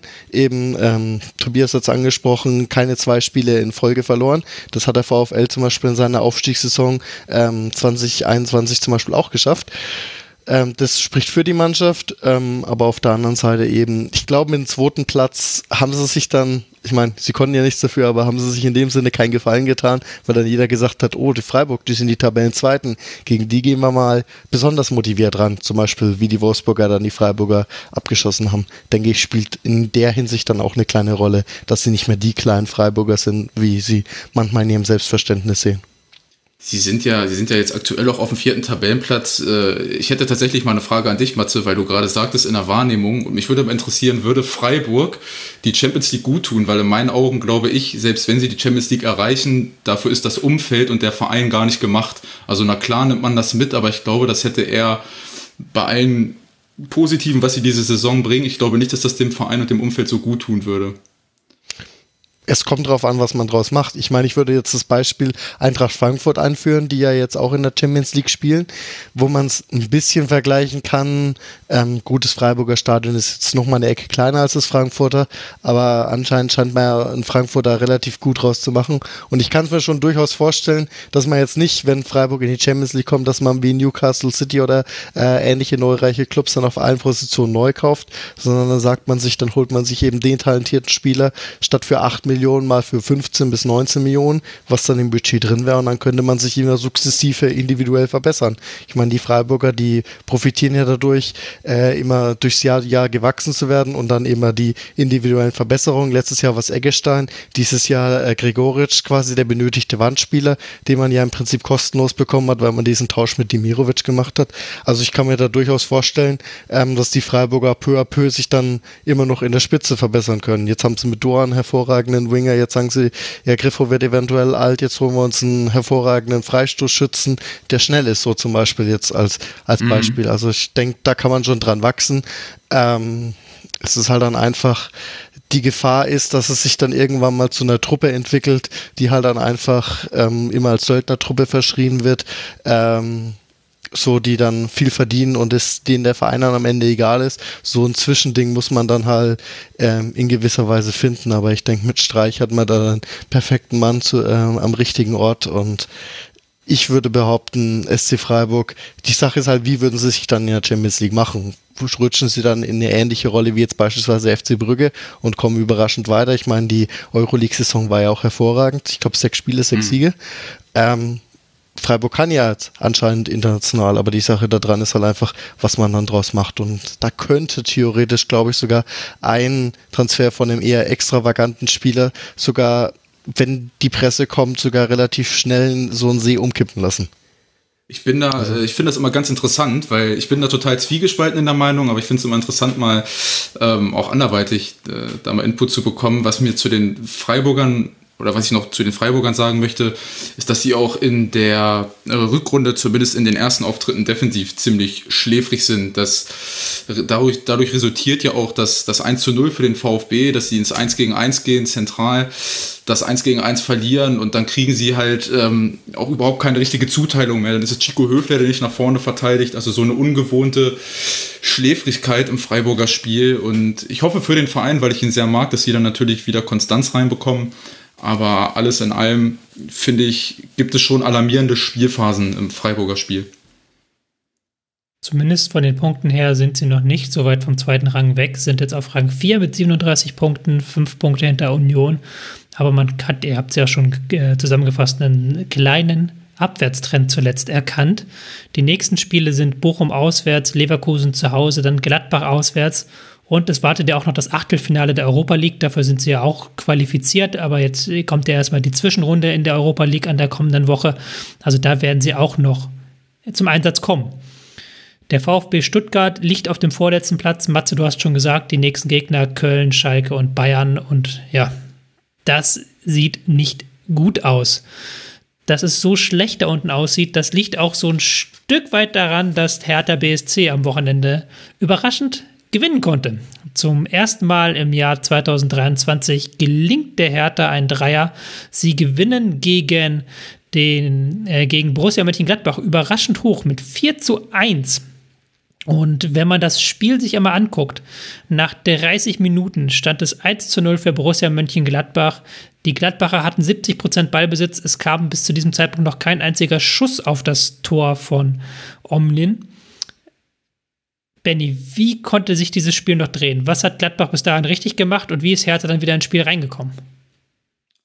Ich finde es ganz interessant bei Gladbach zu beobachten, weil du hast es schon äh, ganz richtig zusammengefasst. Gladbach hatte eigentlich in den ersten 30 Minuten das komplette Spiel im Griff. Sie sind, ich habe das vorhin noch mal getweetet, ich finde, sie sind im Build-Up-Play, also im Aufbauspiel, gehören sie nach Bayern oder sind sie nach Bayern die beste Mannschaft.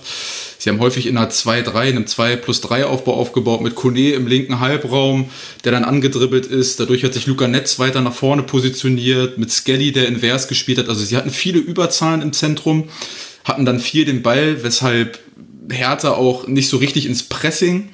Sie haben ja, Hertha hat ja zumindest dann in, der, in ihrer Pressing-Struktur und noch in der Grundformation sich anders aufgestellt. Sandro Schwarz hat ja die Wochen davor, äh, zuvor immer im 4-3-3 spielen lassen. Dieses Mal war es ein 3-4-1-2 und sie sind dann auch relativ zügig eigentlich hoch angelaufen. Das hat sich dann innerhalb der ersten 30 Minuten so ein bisschen nach hinten verlagert, weil Gladbach eben viel den Ball hatte. Aber was dann auf Gladbacher Seite passiert, ist, ich glaube, als, als Gladbacher kann man da nur mit dem Kopf schütteln. Sie haben Riesenprobleme in dieser Saison mit körperlich robusten Mannschaften und das macht sich die Hertha dann zunutze. Ich habe äh, in einer vorherigen Woche in einem äh, Podcast der Borussia mal gesagt, dass du die Hertha nicht ins Spiel kommen lassen darfst und genau das machen sie eben beim 1-1 äh, Fehl, Netzfehlpass, ähm, Richter fängt den Ball ab, dann ist es ein Doppelpass von Richter und äh, Tolga Cigerci. Scharfe Flanke von Richter und beide Innenverteidiger von Gladbach spekulieren auf den Rückraum und vergessen Jessica Gangkamp, der auf den zweiten Pfosten einstartet und trifft. Und das war dann so der Wendepunkt. Das war so diese Initialzündung äh, für Hertha. Die sind dann viel, viel robuster in die Zweikämpfe gekommen. Und wenn das passiert, hat die Borussia Riesenprobleme. Was ich auch wieder sehr spannend fand, und ähm, du hast es gerade schon so ein Stück weit angesprochen, aber ich hatte auch das Gefühl, dass Hertha dann irgendwann es wirklich verstanden hat, über Flanken vor das Tor zu gelangen und das auch teilweise sehr, sehr simpel. Also ähm, hm. ein Stürmer startet auf den ersten Pfosten, zieht raus und dann ist am zweiten Pfosten jemand frei. Ähm, die sind so Muster, die du bei Gladbach seit Jahren problematisch erkennst bei Hereingaben, eben, dass sie dann gerne mal den zweiten Pfosten freilassen oder dann mich mit zu vielen Spielern zum zweiten Pfosten orientieren das ist ein Muster, das war unter Rose schon zu erkennen, das ist unter Hütter jetzt da und das kriegt auch ähm, Farke nicht abgestellt. Woran liegt das? Wie kann das sein, dass du mit so relativ simplen Flanken doch relativ starke Probleme hast?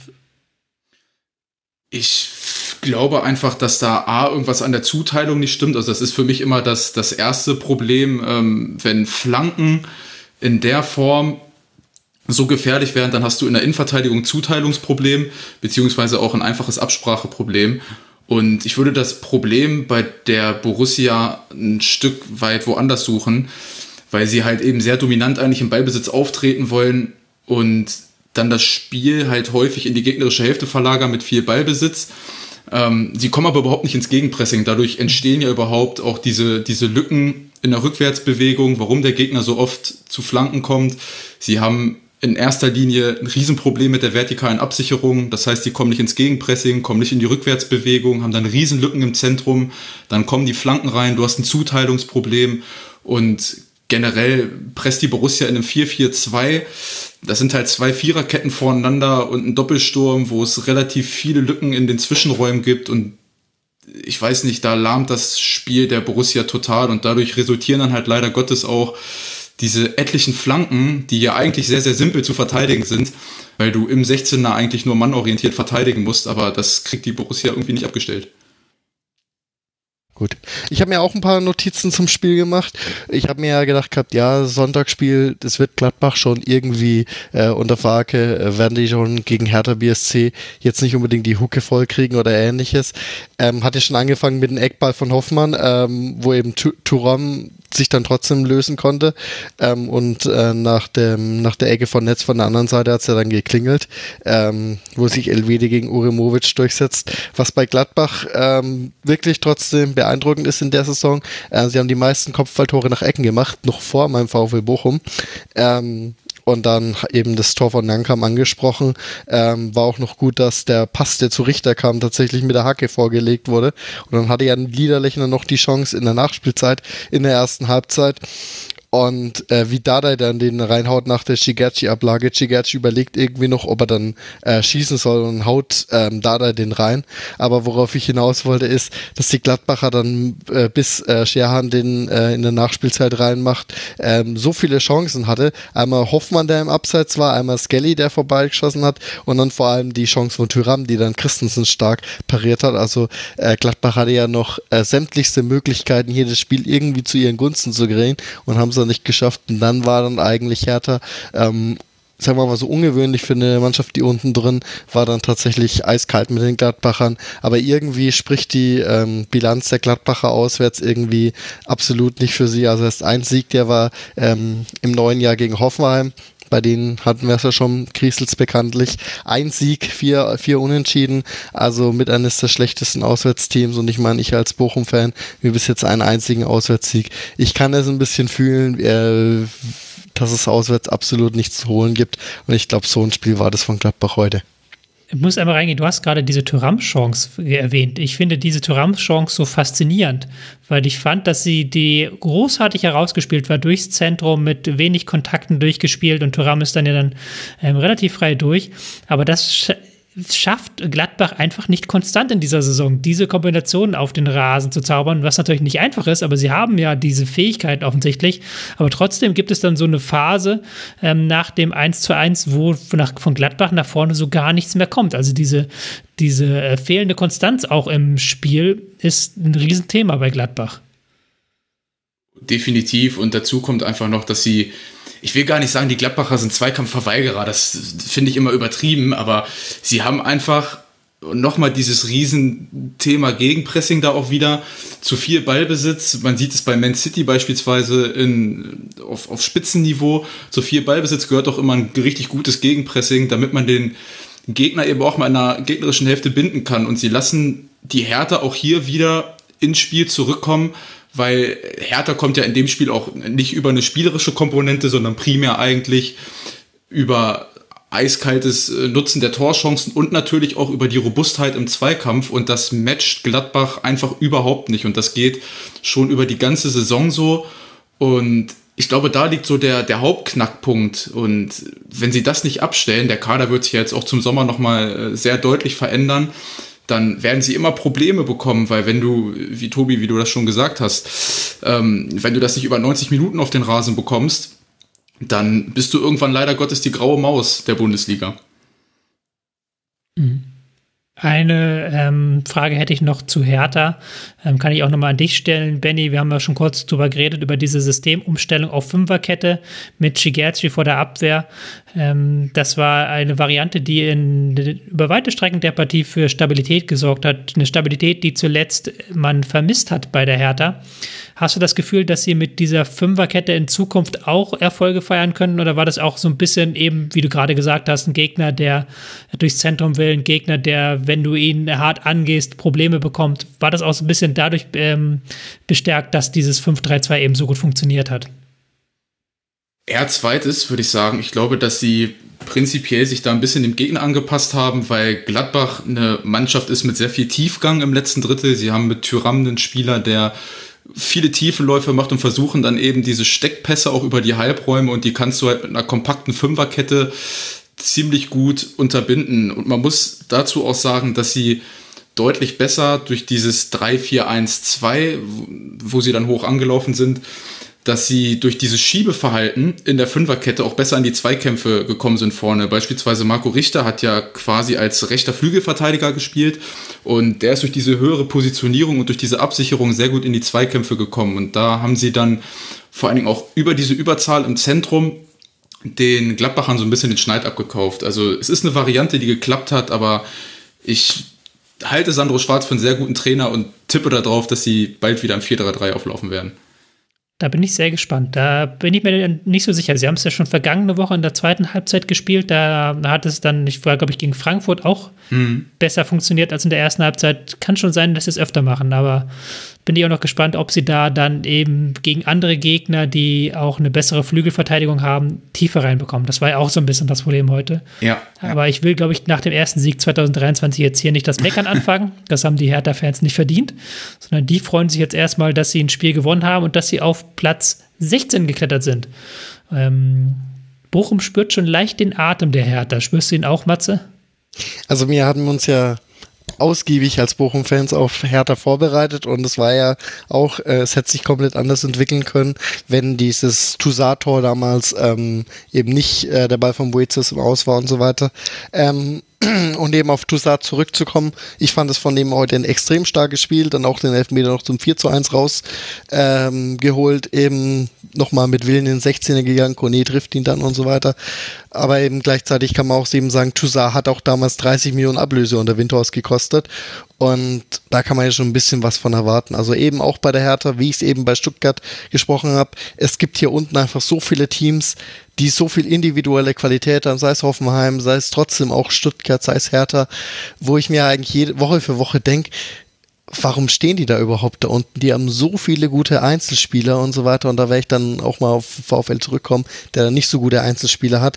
Also bei der Hertha ist es doch eigentlich zwangsläufig, dass sie sich irgendwann unten befreien sollten. Heute hat es halt mal eben extrem gut geklappt, das Momentum genutzt, Gladbach die ähm, den, den Ausgleich nicht gemacht und dann eben noch in der Nachspielzeit auf 3-1 und 4-1 ähm, ges äh, gestellt. Jetzt ist halt einfach die Frage, du hast es erwähnt, erster Sieg im neuen Jahr, können sie es jetzt eben beständig halten oder war das jetzt einfach nur ein positiver Ausrutscher und es kommt jetzt einfach nochmal eine Sieglosserie?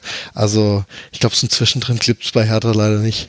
Ich, ich finde es aber interessant, äh, den Transfer von Tolga Cigerci, den ja viele, glaube ich, belächelt haben, aber er gibt zumindest dem Hertaner Spiel ein Element, was ihm vorher gefehlt hat. Und das ist eben dieses unbedingte Bälle fordern im Zentrum. Der will jeden Ball haben, der will aktiv das Spiel nach vorne verlagern und ist auch so wie so ein Anker. Der ist bei Offensivaktionen, ist er immer mit dabei, spielt den entscheidenden Pass für Morten Dada. Du hast es schon gesagt, Matze ist defensiv, aber auch wie gesagt so ein Anker.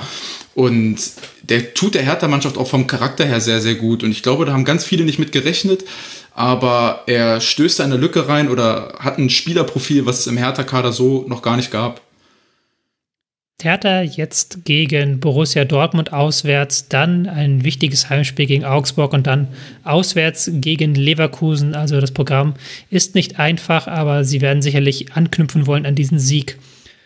Gladbach hingegen hat jetzt das Heimspiel gegen Bayern München vor der Brust. Normalerweise würde man sagen, das wird nichts, aber bei Gladbach weiß man gegen die Bayern nie. Dann auswärts Mainz und zu Hause gegen Freiburg. Auch sie müssen ein bisschen aufpassen, dass sie nicht ins Nirgendwo der Tabelle rutschen. Auf Rang 10 sind sie aktuell mit 26 Punkten. Die Abstiegsränge sind weit weg, aber auch Europa ist weit weg. Da wird es auch spannend zu sehen sein, wie es weitergeht damit wären wir angekommen bei unserem heutigen Schwerpunktthema und zwar dem VfL Bochum. Doch bevor wir über den ähm, VfL reden wollen, wollen wir erstmal ein bisschen über den Gegner des VfL reden. Das war am Wochenende Bayern München. Und ähm, Bayern München hat das Spiel mit 3 zu 0 gewonnen. Ähm, drei Tore, der dritte Sieg in Folge mit mindestens drei Toren. Da könnte man doch sagen, Benny, alles Friede, Freude, Eierkuchen, Krise vorbei, alles wieder gut. Wie hast du das Spiel gesehen? Also ich finde die Bayern ziemlich beeindruckend in den, in den letzten Wochen. Sie haben natürlich mit Joe Cancelo einen Spieler dazu bekommen, der in ihrem System äh, eine super wichtige Rolle einnimmt. Nagelsmann hat ja auch die, die Systematik in seinem System ein bisschen oder die Dynamik in seinem System ein bisschen verändert. Alleine die Grundformation des 3-1-4-2. Ähm, damit haben die Bochum ehrlicherweise keine Chance gelassen mit einer extrem hohen Gegnerbindung mit fünf Mann in der letzten Kette Sie haben total dominant gespielt, auch wenn sie ehrlicherweise dann zwischendrin Zumindest am Anfang hatte ich das Gefühl, war es noch ein bisschen, ja, mit der Handbremse, aber wenn die Bayern dann mal wirklich das Tempo anziehen, die letzte Kette bespielen, dann sind sie richtig gut und vor allen Dingen ein Spieler äh, möchte ich mal lobend erwähnen, das ist Leroy Sané, der spielt ja bei Julian Nagelsmann auf einer Achterrolle und macht das hervorragend. Also äh, ich habe lange nicht mehr so einen guten Leroy Sané gesehen und ich glaube einfach alles in allem, die Bayern waren eine Nummer zu groß für den VfL. Nicht nur eine Nummer. Matze, siehst du das ähnlich?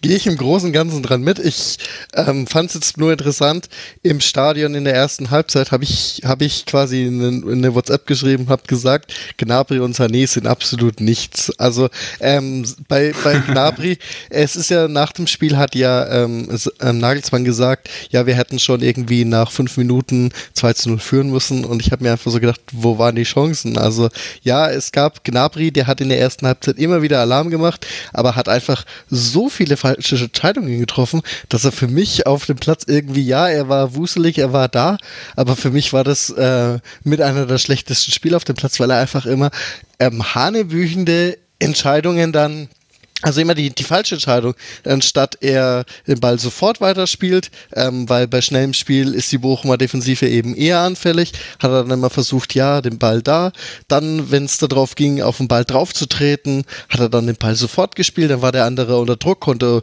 musste unter Druck abschließen, dann wurde der Abschluss nix. Also bis zum 41. Minute, wo man natürlich den Bayern die Führung geschenkt hat, ähm, ich habe in dem Sinne äh, beidseitig immer kommentiert, äh, das Spiel, also am Stadion ähm, so ein bisschen nicht am Meckern oder so, aber ähm, eben, dass vor mir einer gesagt hat, ja Mensch, wenn du alles besser machst, warum sitzt du dann nicht unten auf der Trainerbank? Aber ich habe ständig gesagt, warum, warum trifft Gnabry die Entscheidung so, warum trifft er die so? Äh, ich weiß ja irgendwie, wie die Bochumer Abwehr zu knacken ist, weil ich es trotzdem Woche für Woche irgendwie immer mitbekomme. Und da war mir äh, Gnabrys ähm, Gnabris ähm, äh, gerade in der ersten Halbzeit mit Commands Einsatz wurde es dann besser, aber ähm, Cancelo war es zum Beispiel dann auch. Dann sind wir Flanken geschlagen worden und kein Abnehmer. Aber eben auf der anderen Seite, wenn irgendwie mal ein Ball durchging von Antwi Ajay, hat entweder Antwi Ajay zu lang gebraucht, um irgendwie zu reagieren oder um irgendwie den Ball reinzukriegen oder äh, Philipp Hoffmann hat eben alle Kopfballduelle, sei es Licht oder Pavard, ähm, verloren. Also ich glaube, Philipp Hoffmann hat mh, laut meiner laut meinen ähm, Erfahrungen irgendwie kein einziges Kopfballduell gewinnen. Es mögen vielleicht einige im Mittelfeld gewesen sein, aber offensiv war der eben komplett abgemeldet und wenn man weiß, wie zentral wir mit Philipp Hoffmann spielen, ist das natürlich die halbe Miete gewesen. Also ich meine, in der zweiten Halbzeit kam Hoffmann mal zu einem Kopfball, den er natürlich dann auch noch Sommer äh, perfekt raus hat. Und ja, also es kam dann wirklich alles dazu, ähm, dass man die, dass man das 1 zu 0 kassiert hat. Aber das Wie, das hat mich im Stadion auch unglaublich geärgert, weil der VfL spielt ja ähm, einen Einwurf wie ein Eckball. Das heißt, ähm, wenn ein Einwurf ist, dann kommt Jimmy Anviace, der immer weit einwerfen kann. Und dann kommen die äh, großen Ordets und Masovic eben ran. Äh, und dann hat man eben acht Spieler im Strafraum und dann müssen die Bayern schon ein bisschen äh, verteidigen. Und irgendwie hofft man, dass dann da der Ball durchkommt oder verlängert wird und so weiter. Bloß da haben die Bayern den Ball bekommen und die Restverteidigung bestand eben aus Riemann, Janko und ich glaube entweder was Kunde oder was Staphylidis. Ich glaube, es war Staphylidis, als das beide Außenverteidiger zurückgeblieben sind.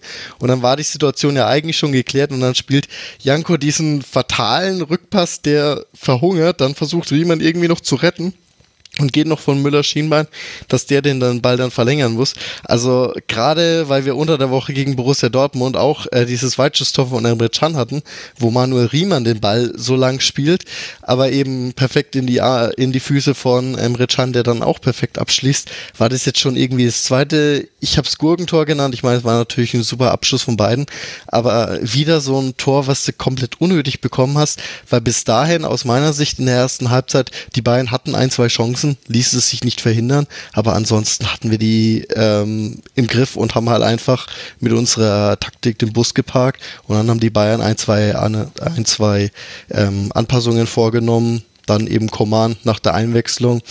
Dann dieser kuriose Strafstoß. Ich aus meiner Sicht hat es angeschaut, dass äh, ähm, Gnabry Janko, Janko umdribbelt hat, der irgendwie im Fallen den Fuß, äh, Fuß ähm, quasi stehen lässt, dadurch Gnabry fällt und ist 3-0 und dann haben wir noch Glück, dass äh, Riemann bei der einen Chance noch das 4-0 verhindert. Also letztlich am Ende war ja der Sieg dann standesgemäß und ich war da ja froh, dass es nur das 3-0 war, aber ich habe mich einfach so über die Entstehung von dem 1-0 geärgert, weil es einfach so unnötig war, weil aus meiner Sicht hatte man die Bayern im Griff. Ich meine, wenn die Bayern ähm, dann nochmal mit dem Tempo anziehen und so weiter, die können, hätten locker noch auf 4, 5, 6, 0 äh, ziehen wollen. Aber ich meine, man hat ja auch bei Nagelsmann danach gesehen, dass er dann auch den jungen Leuten die Chance geben wollte. Ayon Ibrahimovic mit dem Bundesliga-Debüt, Matthias Tell kam ja dann später, wobei der für mich eher unglücklich war.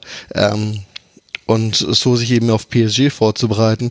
Den Ab, äh, den ähm, Gelb-Rot-Sperre von Kimmich haben sie eigentlich gut weggesteckt und ich meine Goretzka seine Kopfballchance in der 44. Minute, da hat er wahrscheinlich seine alte Liebe nicht vergessen.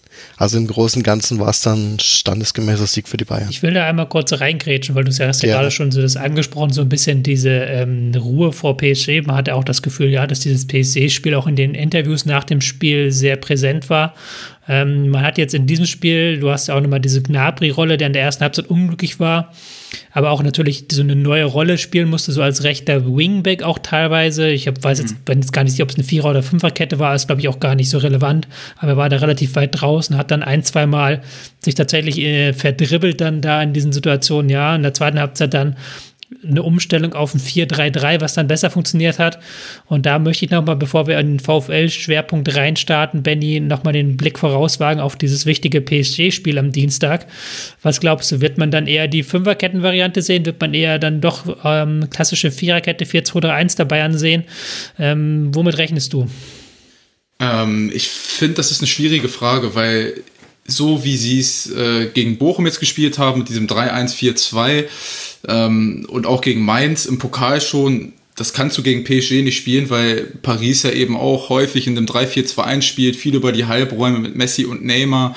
Und da ist ja ehrlicherweise auch so ein bisschen der Knackpunkt bei Bayern, dass sie die Räume vor der Kette nicht richtig zubekommen. Und so ehrlich muss man sein, Bochum hat die Bayern auch defensiv überhaupt nicht gefordert. Also ich kann mich irgendwie nur an eine Szene in der ersten Halbzeit erinnern, wo sie über Antwia J und Hofmann in ein vernünftiges Steil-Klatschverhalten kommen, aber ansonsten brauchten sie ja diese Absicherung kaum. Ähm, ich glaube, es wird eher die Viererkette werden mit zwei Sechsern davor, eben weil du da eine andere Gegnerbindung brauchst und eine andere Absicherung gegen Paris nochmal. Bin aber tendenziell eher ein Freund in der Bundesliga von dem 3-1-4-2 und ich äh, sehe das übertrieben gesagt auch ein bisschen anders ähm, als Matze, auch zumindest in der ersten Halbzeit. Ich glaube, dass Bochum, dass die Bayern Bochum ein Stück weit auch im Spiel gelassen haben, weil sie es nicht in letzter Konsequenz zu Ende gespielt haben. Ich fand die Gegnerbindung auch im 3-1-4-2 sehr, sehr interessant und ich glaube, hätten die Bayern da nochmal mit einer anderen Präzision und mit einem anderen Tempo gespielt und fällt dann frühes 1-0, glaube ich, wird das in eine andere Richtung gehen. Ich finde beide Varianten sehr, sehr interessant, glaube aber Paris eher 4-2-3-1 aufgrund der Absicherung. Ich würde dir auf jeden Fall dazu stimmen. Ich habe hier sehr viel, ich habe tatsächlich in der ersten Halbzeit äh, sieben oder acht Chancen notiert, aber auch ja. sehr oft halb hinter. Also so allein in der vierten Minute da, wo Sané eigentlich sehr gute Position ist, aber dann doch nochmal den Schlenker machen will, anstatt den Schuss zu wählen im Strafraum. Solche Geschichten gab es ein paar Mal, wo sie zu verspielt waren. Aber ähm, ich denke, man äh, muss jetzt auch aus VfL Bochum Sicht jetzt nicht dieses Spiel zu hoch bewerten. Ähm, Matze, ich würde sagen, es ist ja das Bonusspiel. Man ist froh, äh, man kann immer noch sich an dem ähm, Sieg aus der vergangenen Saison laben und ansonsten ist man froh, dass man nicht aus dem Stadion geschossen wurde, oder? Das auf jeden Fall, vor allem nach dem Hinspiel, wo wir ja dann auch 7-0 eben zu Hause dann bekommen haben, wo man eben das Problem hatte, dass man versucht hat, offensiv mitzuspielen und offensiv mitspielen gegen Bayern ist gleich ins offene Messer laufen. Also es war absolut richtig, die Taktik zu spielen, vor allem, da man selber ja eine englische Woche hatte mit dem Pokalspiel gegen Dortmund Bayern nicht. Ähm, und dass die Bayern dann vielleicht in letzter Konsequenz äh, die Dinger nicht so deutlich gemacht haben, mag ja für uns dann gut sein, weil dann können wir uns sagen, wir haben uns mit 3-0 besser aus der Affäre gezogen, als wenn es jetzt wieder 5-0, 6-0, 7 ausgegangen wäre. Aber im Großen und Ganzen, ähm, im Stadion zum Beispiel, ging nur mal ein großes Raun durch bei diesem Doppelsave von Riemann. Ich glaube bei Sané, wo er einmal da diesen Ball ähm, einmal ähm, die Reingabe in Fünferreihen abwehrt und dann den anschließenden Schuss. Aber im Großen und Ganzen war eigentlich bis zum 1 zu 0 kein richtiger Torschuss zu verzeichnen. Aus meiner Sicht natürlich. Ich stand, ich stand relativ weit unten. Ich fand, ich fand aber tatsächlich die Herangehensweise unter Thomas Letsch jetzt auch in dem Spiel richtig gewählt, weil es schon ein situatives Anlaufen gab. Also zumindest im Zentrum haben sie versucht, Mann gegen Mann zu spielen. Das hat Bayern dann häufig überbrückt. Ähm, sie haben asymmetrisch verteidigt mit Staphylidis. Ich glaube, der ist in keiner Sekunde mal über die Mittellinie gekommen, sondern hat sowohl im Spielaufbau als auch in der Defensive eigentlich immer mehr so einen linken Halbraum in Verteidiger gegeben.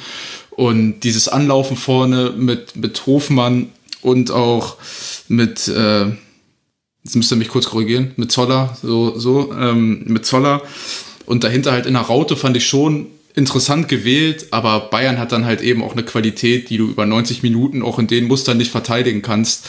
Ähm, trotz alledem interessanter Ansatz von Letsch und ich fand, sie haben sich jetzt nicht nur versteckt, nur vorne bei 0,2 XG in einem kompletten Spiel ist es dann halt ein bisschen dünn, aber Bayern hat es auch einfach gut gemacht. Der, der VfL Bochum bleibt mit diesem Spiel, hat zumindest ihre Torverhältnisse, wie du gerade gesagt hast, nicht ähm, negativ beeinflusst, großartig. Sie sind auf Rang 15 mit 19 Punkten. Und das hätte vor der Saison auch nicht jeder gesagt. Ähm, VfL Bochum bei vielen, inklusive bei mir, als Absteiger Nummer 1 getippt. Jetzt ist die Saison noch nicht vorbei. Wir wissen noch nicht, ob sie die Klasse halten, aber zumindest spielen sie eine sehr gute Rolle. Und auch das war nicht immer abzusehen. Wir wollen mal ein bisschen in die Saison des VfL Bochum reintauchen. Wir wollen jetzt, wir werden jetzt nicht alles abhaken können, wir werden jetzt nicht ins tiefste Detail gehen, aber doch zumindest noch einmal wenigstens die Geschichte ähm, mit Thomas Reis und dessen Demission uns erklären lassen von einem der dabei war. Also jetzt nicht im Raum dabei war, aber der, der ziemlich äh, Bescheid weiß über die Geschehnisse, was da passiert ist. Also der VfL ist schon mit Diskussion um Reis in die Saison gestartet.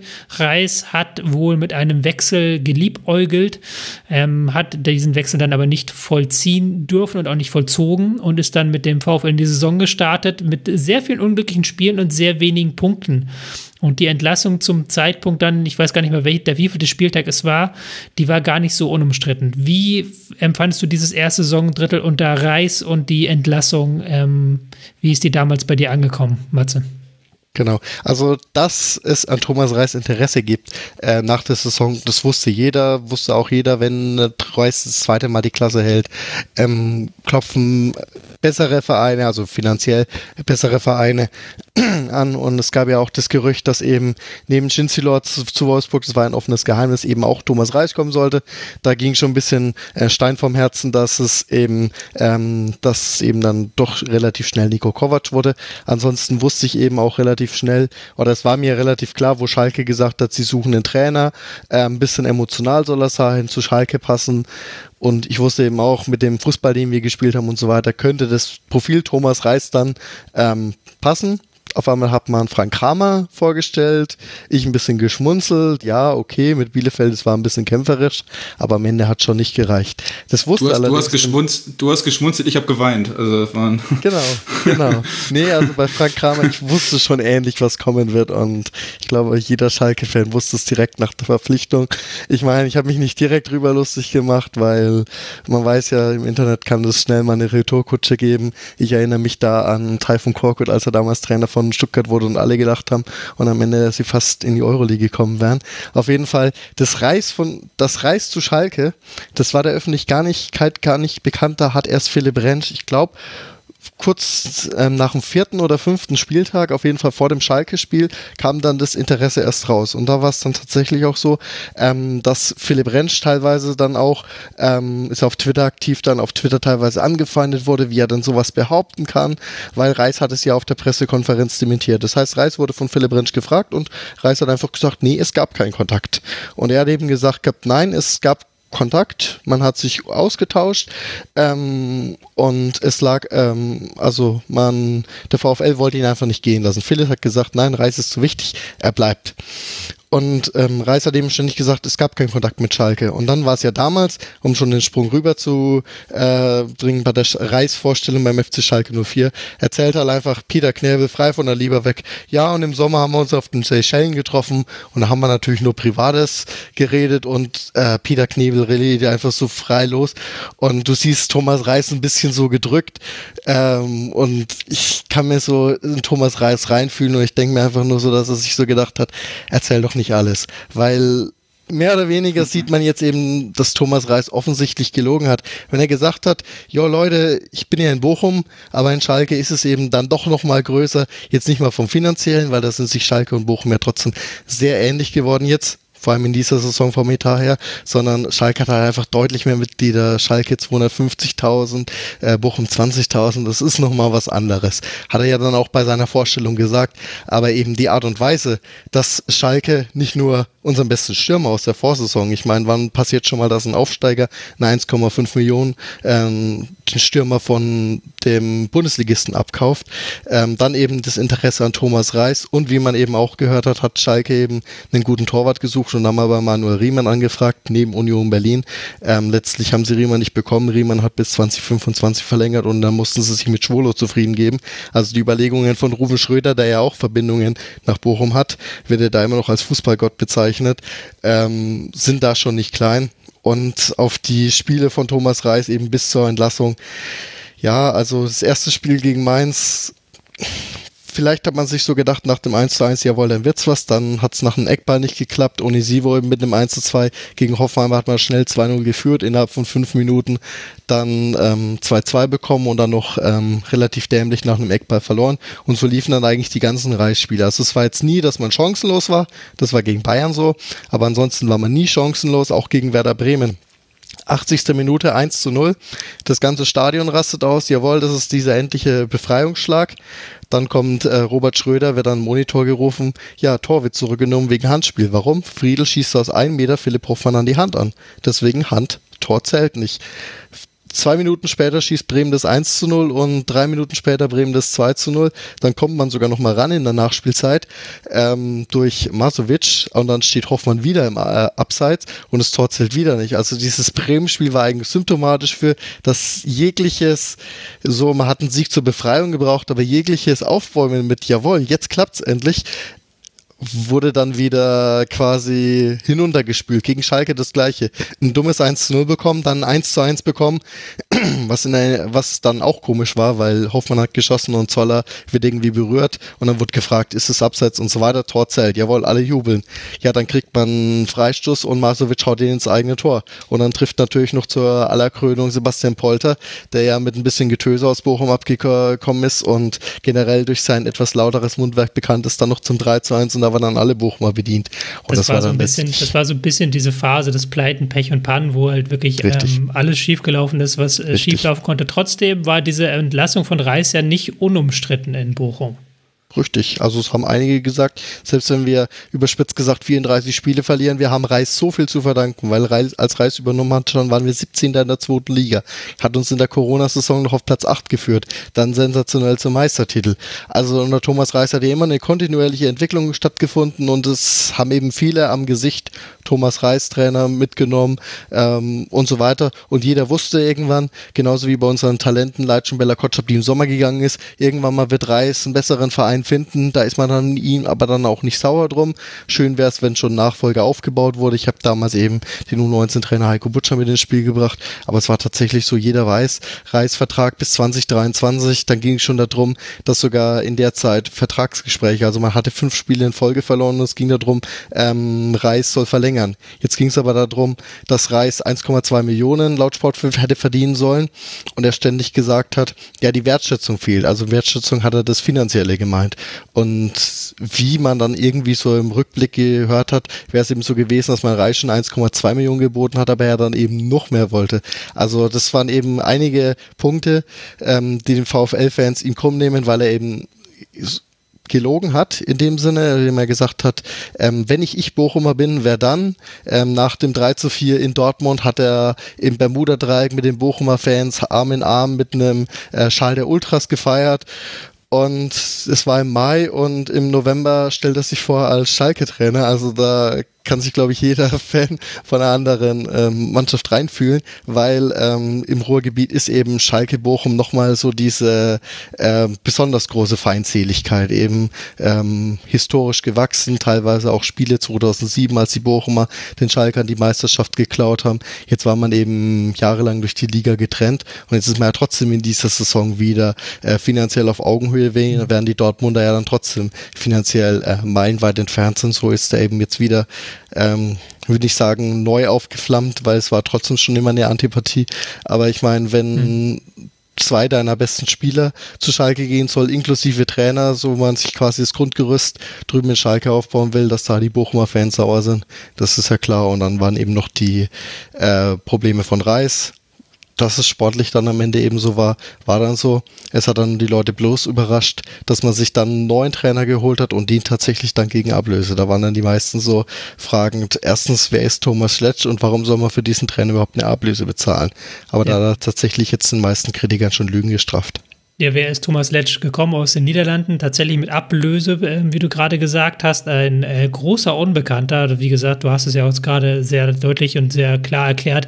Es war ja nicht äh, reißen Trainer mit sehr viel ähm, Standing auch in Bochum, der sehr viel durchgemacht hat mit dem Verein. Ähm, jetzt mit Letschen neuer Mann. Und ähm, Rob Chang im Forum hat da eine Frage gestellt, die ich mir auch so ein bisschen stelle, weil ich jetzt nicht der größte Bochum-Experte bin. Ähm, was hat er richtig gemacht? Wie ist das Team taktisch und personell aufgestellt unter ihm? Weil er unter ihm sind ja dann die Erfolge zurückgekommen. Was hat er verändert? Also am Anfang hat er immer versucht, erstmal alles zu ändern. Es war ja ganz lustig, auf der Pressekonferenz waren wir von 1848 ja auch vertreten und Tobias, den kennst du ja auch aus unserem Taktikteam, hat ihm gleich die Frage gestellt mit, in Salzburg wurde wegen ihm die Dreierkette verboten und er hat gesagt, natürlich, ich werde keine Dreierkette spielen. Zack, gegen Leipzig erstmal mit der Dreierkette, Kevin Stöger auf der Bank, was keiner verstanden hat, Jacek Goralski bisher 45 Minuten, war auf einmal in der Startaufstellung, das war die komplette wilde Startaufstellung mit Jannis Horn in der Dreierkette, wo jeder sich gedacht hat, okay, was ist das? Konnte natürlich nicht gut gehen. Ähm, man lag irgendwie schon nach 20 Minuten 2-0 zurück und das Spiel, Spiel hat mal 4 0 verloren und da war natürlich die Skepsis noch größer, wo jeder gesagt hat, das war ja noch schlechter als unter Thomas Reis. Wie soll denn da überhaupt was gehen? Ähm, und letztlich hat dann Letsch auch gesagt, ja, da wollte er zu viel, also hat dann sie eigene Fehler eingestehen und dann war eben so dieses ähm, ja, dieses Befreiungsspiel war ja dann letztlich gegen Eintracht Frankfurt, war das erste Heimspiel unter Thomas Letsch. Ähm, hat auch lang gedauert, die Frankfurter ähm, gut dagegen gehalten, eigentlich waren sie spielbestimmt. Dann machen wir glückliches 1 zu 0 durch Hoffmann und dann wird eben der Frankfurter Ausgleich durch ähm, durch ähm, Abseits nicht anerkannt. Und in der nächsten Aktion macht ein Dicker den Freistoß ins eigene Tor und Förster nach einem äh, Wurf das 3 zu 0 und auf einmal Adidas so, ja, es geht doch, ja, wir leben wieder so ungefähr. Und mich hat es ehrlich gesagt nicht mal so überrascht, weil ich eben schon aus den letzten Jahren wusste oder aus den Spielen aus der letzten Saison, dass die Spieler das ja eigentlich können. Ich meine, ein paar Spieler sind gegangen.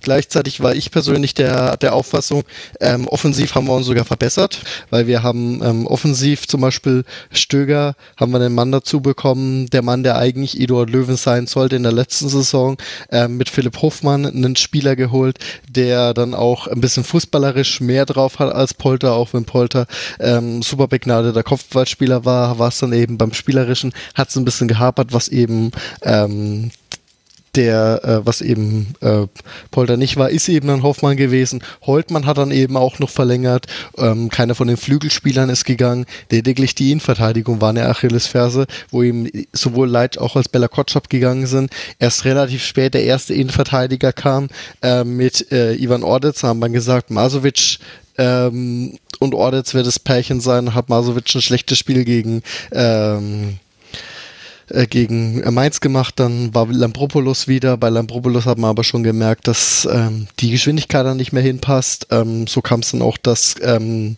Tim Oermann zum Debüt gegen äh, 1. FC Köln kam, ähm, vor dem Bayern-Spiel Dominik Heinz kurzfristig verpflichtet wurde, der dann auch gleich ähm, neben Ordetz in der Stammformation war.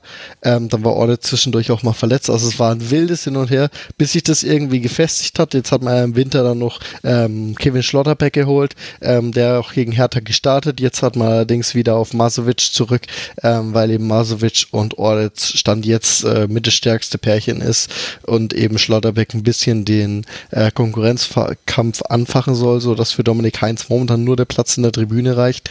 Aber ähm, viele haben eben deswegen aufgrund der ähm, Abgänge dann gleichzeitig auch gesagt, jetzt haben wir mit Le Leitsch Leitsch, viele haben immer jetzt Letsch, aber Leitsch war ja unser Abwehrspieler und Bella Kotschap unser Tafelsilber verkauft, aber eigentlich steht das nächste Tafelsilber in Anführungsstrichen mit Osterhage, mit Osetutu, mit Masovic eigentlich schon im Kader, wobei man eben auch sagen muss, der Kader wird Jahr für Jahr älter, Anthony Lucia 36, jetzt sollte man sich perspektivisch schon mal nach einem Nachfolger umschauen, aber ich meine, das sagt man schon in Bochum seit fünf Jahren, ähm, dass man für Lucia irgendwann mal einer bereitstehen sollte und eigentlich steht ähm, steht er eigentlich immer noch ähm, Jahr für Jahr als Kapitän ja. auf dem Feld.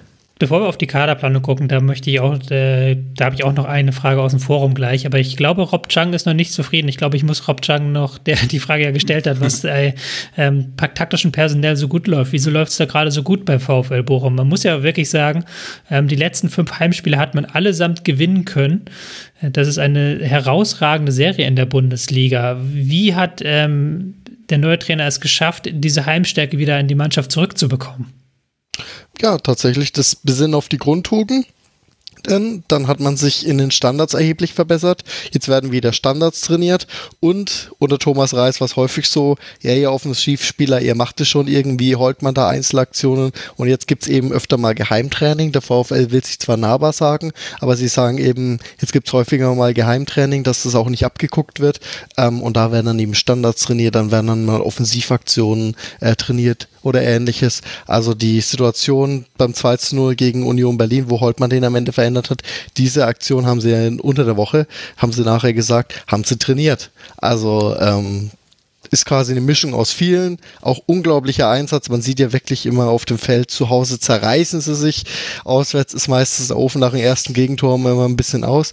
Ähm, und das ist eben eine Mischung aus beiden. Also ich würde zum Beispiel auch sagen, bei manchen Spielern, die müssen sich ligaweit nicht mal so verstecken. Also in manchen ähm, Kategorien sind sogar unsere Bundesligaspieler äh, überraschend weit oben mit dabei, wie zum Beispiel Philipp Hoffmann, von dem man eigentlich immer wusste, ja, ein junger deutscher Stürmer, hat irgendwie da nie so richtig geklappt und jetzt will er eben in Bochum zeigen, dass er doch Bundesliga kann und so geht's eigentlich bei vielen Spielen in der Bundesliga. Kevin Stöger hat ja auch mal bei Düsseldorf bewiesen, dass er Bundesliga kann. Jetzt sein zweites Mal in Bochum nach 2016 bis 2018 und so zieht sich das eigentlich durch. Ich meine, äh, viele kennen Manuel Riemann noch als den Torwart, der 2007 fast die Bayern rausgehauen hat mit Wackerburghausen und mit 33 durfte er in der Bundesliga debütieren und das sagt er eben auch, hat er sich erarbeitet und eigentlich besteht besteht unser Kader eigentlich aus solchen Spielern und da ist es eben oft, dass eben Mentalität auch oft Qualität schlägt. Und zu Hause, wenn dann das äh, Publikum die erste Aktion, äh, Abwehraktion oder ähnliches sofort beklatschen, dann das ganze Stadion, die 90 Minuten steht, da haben einige Teams ihre Probleme. Ich finde es ganz interessant beim VfL, um da vielleicht noch mal ein bisschen einzuhaken ähm, dass man bei Thomas Letsch schon extrem diese alte RB-Schule merkt. Also zu Hause sind sie sehr aktiv im Gegenpressing, sie spielen sehr, sehr hohes, intensives Gegenpressing.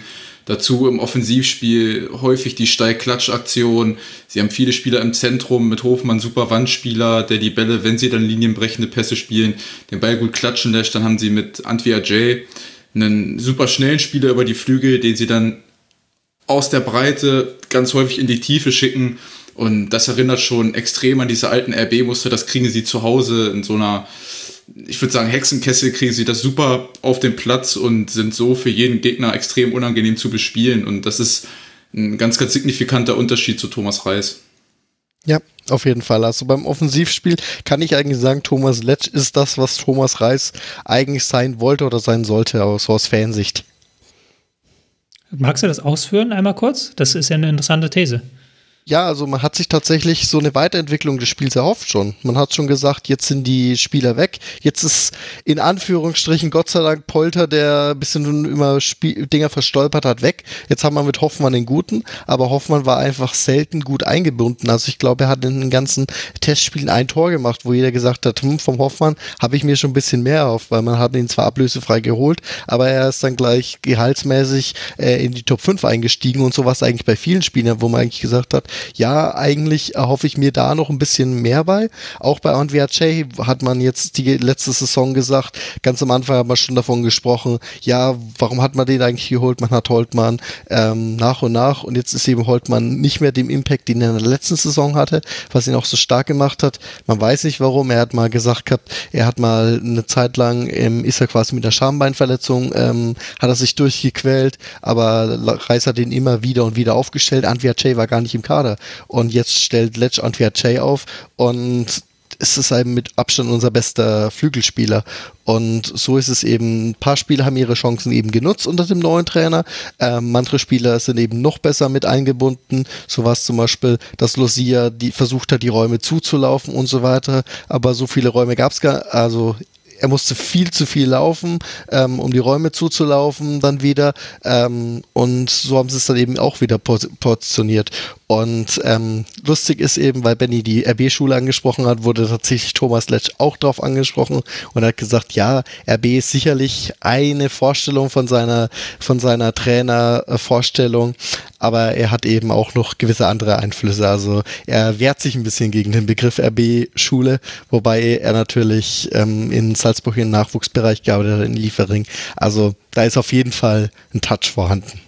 Ich finde ich würde bei Thomas Reis ganz gerne nochmal einhaken, weil du ja gerade gesagt hattest, dass Thomas Reis zumindest sich in seinem Fußball nicht weiterentwickelt hat. Ich kenne Thomas Reis aus seiner Zeit als U19-Trainer in Wolfsburg noch. Da hat er sehr, sehr ansprechenden Ballbesitzfußball spielen lassen. Und ich würde einfach mal die These in den Raum werfen, dass der Kader in der Zusammenstellung vom Sommer auch nicht zu dem gepasst hat, was sich Thomas Reis an Fußball vorgestellt hat. Da sind schon Spieler und Profile im Kader, wo ich glaube, dass die nicht so richtig matchen mit dem, wie Thomas Reis sich den Fußball in Bochum zumindest für diese Saison vorgestellt hat. Also ich glaube schon, dass Thomas Reis von der Art und Weise her, wie er den Fußball denkt, das spielen lassen kann. Nur sind da halt einfach zwei unterschiedliche Vorstellungen von, von Kader und Spielsystem aufeinander geprallt. So wäre meine These. Ja, gebe ich dir auf jeden Fall nicht unrecht. Es ist im Sommer von einigen Fans kritisiert worden, dass Shinzi Lords einfach mal Spieler holt, weil die günstig sind. Es wurde gesagt, wir haben 16 Millionen durch Transfers eingenommen. Wo sind die hin, dass wir jetzt ständig nur ablösefreie Spieler holen müssten? Also den einzigen Transfer, der gekostet hat, war vor der Saison Förster. Unter der Saison hat man sich jetzt eben noch den Leihtransfer von Dominik Heinz kosten lassen, der relativ teuer war. Ähm, aber es ist tatsächlich so gewesen, dass äh, Shinzi Lords wahrscheinlich mit der Schablone eher geschaut hat, äh, billig, passt, passt ins Profil, eventuell ein bisschen Weiterverkaufspotenzial, ähm, da zum Beispiel bei Jordi Osetutu, aber wie Osetutu jetzt genau ins Spielersystem passt, eigentlich hat man ihn nur als Rechtsverteidiger Backup und als Rechtsaußen geholt. Also da gibt's durchaus einige Stimmen in Bochum, die dir da eben auch zustimmen, die gesagt haben, ähm, das hat da eben nicht gepasst. Ähm, dann hat man, hat Reis ständig noch ähm, einen Innenverteidiger gefordert, dann kam der total verspätet mit Heinz, dann haben sie, äh, kamen schon Gerüchte auf, ist es jetzt zwischen Reis und Schinzelotz ein bisschen unterkühlt, äh, weil eben Reis trotzdem immer, da ist er auch bei FC Schalke relativ ähm, mit seinen ähm, Spielerforderungen relativ klar, wenn er sagt, er braucht noch einen defensiven Mittelfeldspieler oder einen Flügelspieler, wie er es jetzt bei Schalke in der Wintertransferperiode gemacht hat, so war es ja auch mit Bochum die ganze Zeit. Er sagt zum Beispiel, er will noch einen guten Sechser haben und so weiter. Jetzt war das Problem am 31.8., man wollte Pierre Kunde,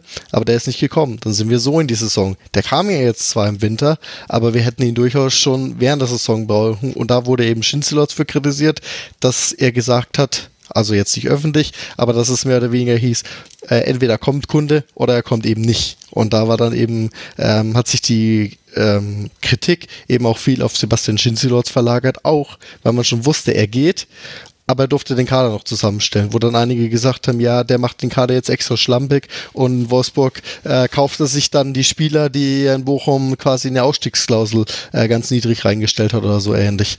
Und da war dann eben ähm, direkt ähm, zum ersten Neunten hat dann Patrick Fabian übernommen. Der musste erstmal sagen, ja, sportlich stehen wir prekär da.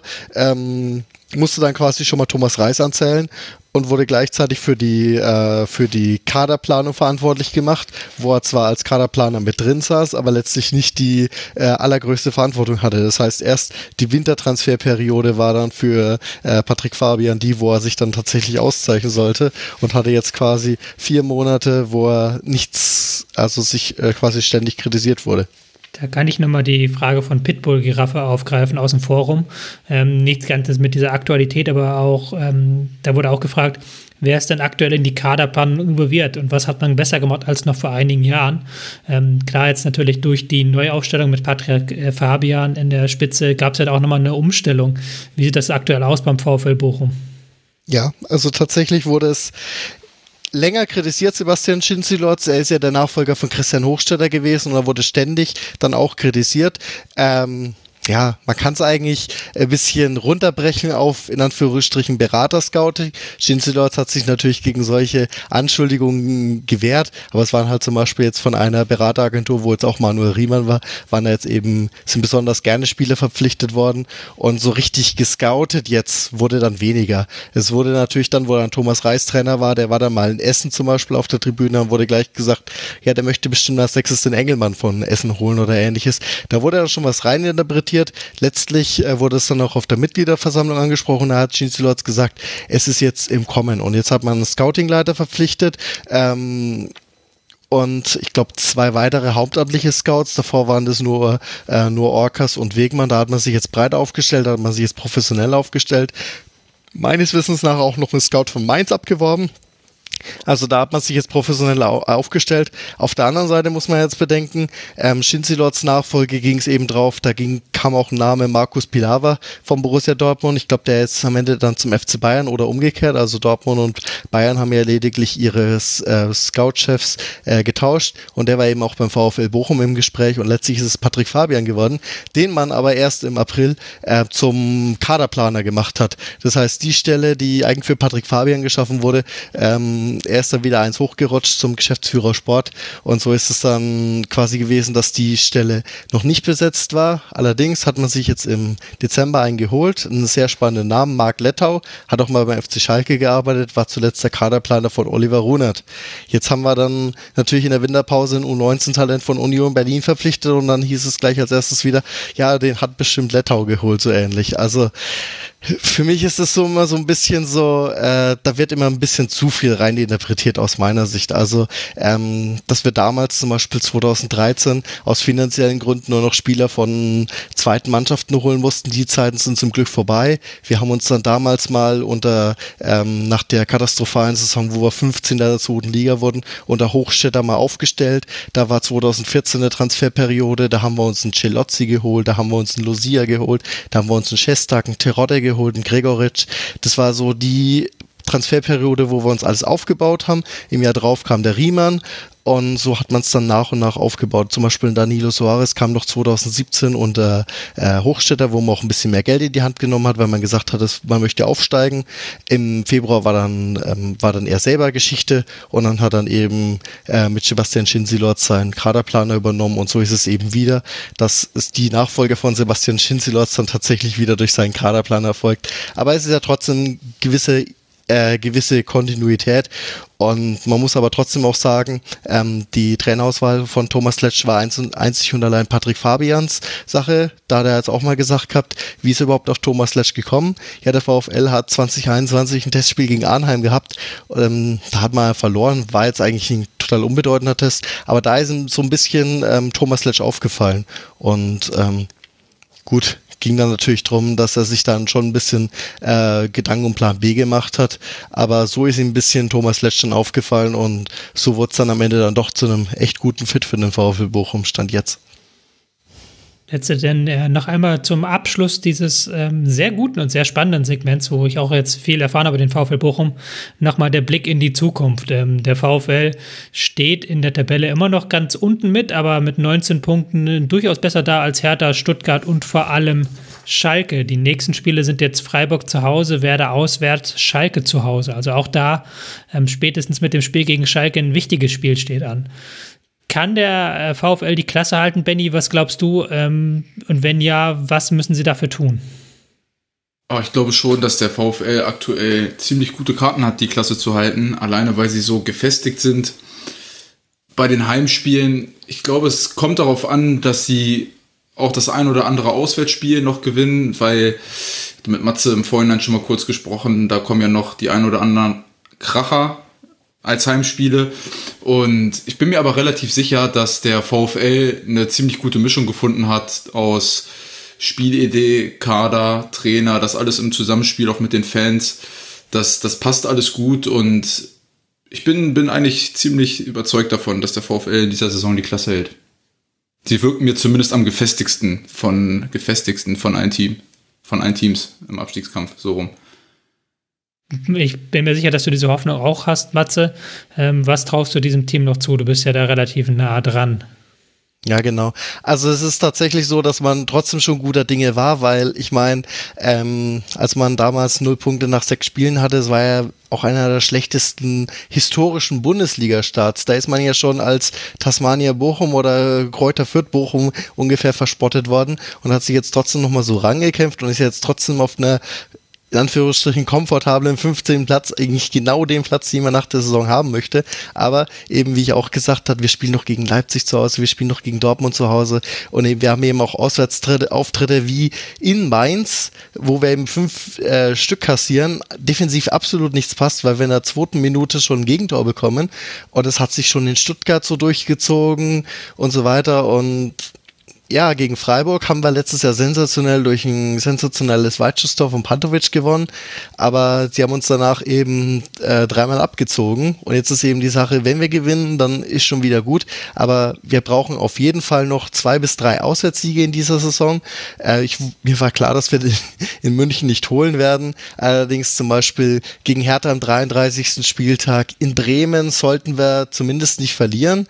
Ähm, gegen Schalke ist eigentlich auch verlieren verboten und Unentschieden dann eigentlich auch schon fast zu wenig. Äh, und ich bin mir sicher, Schalke wird da extrem viel ähm, reinwerfen, weil wir dann trotzdem wahrscheinlich noch einen Vorsprung haben werden.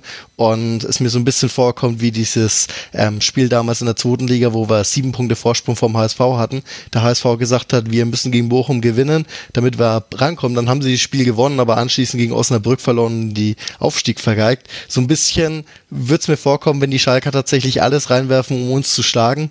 Ähm, natürlich hat es dann nochmal den besonderen Feeling eben mit Reis. Ich glaube, der wird mit einigen Pfiffen empfangen werden. Bei Sebastian Polter wäre es noch ein bisschen spannender gewesen, aber der hat sich ja bekanntlich verletzt. Also äh, es wurde schon ein bisschen als Hassgipfel tituliert. Ich hoffe natürlich, dass es jetzt zu keinen hässlichen Szenen kommt, aber es wird auf jeden Fall ein sehr äh, kampfintensives Spiel. Und um darauf zurückzukommen, also ich sag, wir ich habe mal durchgerechnet, also wenn wir die alle Heimspiele noch gewinnen würden, also wirklich alle 36 Punkte, wären wir schon gut mit dabei. Aber ich gehe eben nicht von aus, dass wir gegen Leipzig alles, alles gewinnen werden. Wenn, wäre super. Aber wir brauchen auf jeden Fall noch Auswärtssiege und da rechne ich mit mindestens drei, die man noch holen muss. Und hat bisher ist einen geholt. Das Gute ist, man erinnert sich nicht so mühsam mit Unentschieden, sondern wenn, ist es immer hot, hot, hopp oder top, also entweder Niederlage oder ein Sieg, was eben dann letztlich in der Gesamtabrechnung dann auch noch besser ist. Aber man braucht eben noch ein paar Auswärtssieger, um drin zu bleiben. Jetzt ist man aus dem Pokal raus, jetzt kann man sich besser auf die Liga konzentrieren und dann wird es schon hoffentlich was. Ich bin sehr gespannt. Ich kann es mir selbst noch nicht abschätzen. Ich hätte nicht gedacht, dass der VfL Bochum nach 20 Spieltagen so gut dasteht. Also da Respekt und Hut ab. Und ich bin sehr gespannt, wie es in den kommenden Wochen weitergeht. Meiner Chronistenpflicht bin ich noch schuldig, wie es mit dem FC Bayern weitergeht. Sie werden am Dienstag gegen Paris Saint-Germain spielen, dann wahrscheinlich mit Mbappé. Da gab es ja auch ein paar Diskussionen um Nagelsmann, der gesagt hat, naja, das mit der Verletzung nehme ich nicht so ernst, der wird eh spielen. Und jetzt ist er tatsächlich wahrscheinlich wieder dabei. Na, schauen wir mal. Danach geht es auswärts nach Mönchengladbach, nicht gerade das Lieblingspflaster des FC Bayern. und dann das wichtige Heimspiel zu Hause gegen FC Union. Erster gegen Zweiter aktuell. Der FC Bayern kann sich an der Tabellenspitze behaupten mit aktuell 43 Punkten. Wir kommen zum nächsten Spiel. Wir sind noch so an den Ausläufern des Abstiegskampfs, würde ich sagen. Das letzte Spiel, was da noch in irgendeiner Weise den Abstiegskampf tangiert. Der FSV Mainz 05 hat den FC Augsburg besiegt in einem Spiel, das ähm, durchaus ähm, rassig war, wie man so schön sagt, das durchaus ordentlich was geboten hat. Ähm, ich benutze sehr oft, wenn ich ein typisch langweiliges Bundesligaspiel nehmen möchte, benutze ich gerne Mainz gegen Augsburg, was einfach daran liegt, dass Mainz gegen Augsburg zwei stabilitätsorientierte Teams sind, die ähm, jetzt nicht immer den allerschönsten Fußball pflegen. Aber ich finde, das war doch ein sehr umkämpftes Spiel, Benny, und ich hatte auch das Gefühl, dass beide Mannschaften da mit offenem Visier rangegangen sind. Sind sie definitiv. Also ich finde, dass es äh, durchaus ein sehr rassiges Spiel war, was dann zugunsten von Mainz auch aufgrund von individuellen Fehlern ein Stück weit entschieden wird. Das 1-0 ähm, fällt sehr unglücklich. Da sind sie in einem 3-1-6-Aufbau, die Augsburger, und alle sind schon bereit auf den langen Ball. Dann ist es, glaube ich, Udo Kai, der den Ball verliert. Und dann ist es ja ein Ping-Pong-Tor am Ende des Tages, was die Augsburger hinten reinbekommen. Aber ja. Ich glaube, es war, ich wollte dich gar nicht, oder ich glaube, es war Chovelau, der da den Ballverlust hat. Oder so, das, das kann auch sein. Einer von den beiden war es zumindest, ähm, der da den Ball verliert. Und ja, es ist halt schon in meinen Augen ein sehr körperliches Spiel gewesen. Das heißt, dass beide sich sehr viel über Zweikämpfe definiert haben und die Mainzer am Ende des Tages auch ein Stück weit mehr von individuellen Fehlern, die die Augsburger gemacht haben, profitiert haben. Ähm, Gikiewicz, der sich dann beim 3-1, meine ich, auch nochmal verschätzt. Ähm, beim 2-0 ist es eine, eine, super Flanke von Danny da Costa, eine schlechte Klärung von Udokai und äh, ja, Gikiewicz, der da auch wieder Unisivo ähm, den Ball nicht richtig oder den Ball nicht richtig wegschlagen kann. Ähm, ja, und viel Durcheinander, viel auch über Standards das Spiel. Aber ich würde im Generellen sagen, dass es von der Intensität her auf jeden Fall ein gutes Bundesligaspiel war.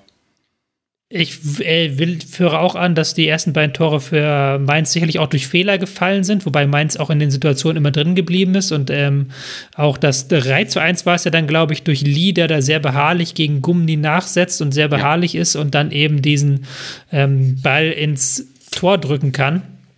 Ähm, aber trotzdem hatte ich das Gefühl, dass die Mainzer gewisse Vorteile hatten, gerade in diesem Spiel um zweite Bälle. Also es war ein Spiel, du hast es gerade schon gesagt, wo beide Teams ähm, sehr viel Mannorientierung wieder im Mittelfeld hatten, wo auch ähm, Augsburg hatte so ein bisschen das Gefühl, den Gegner gespiegelt hat.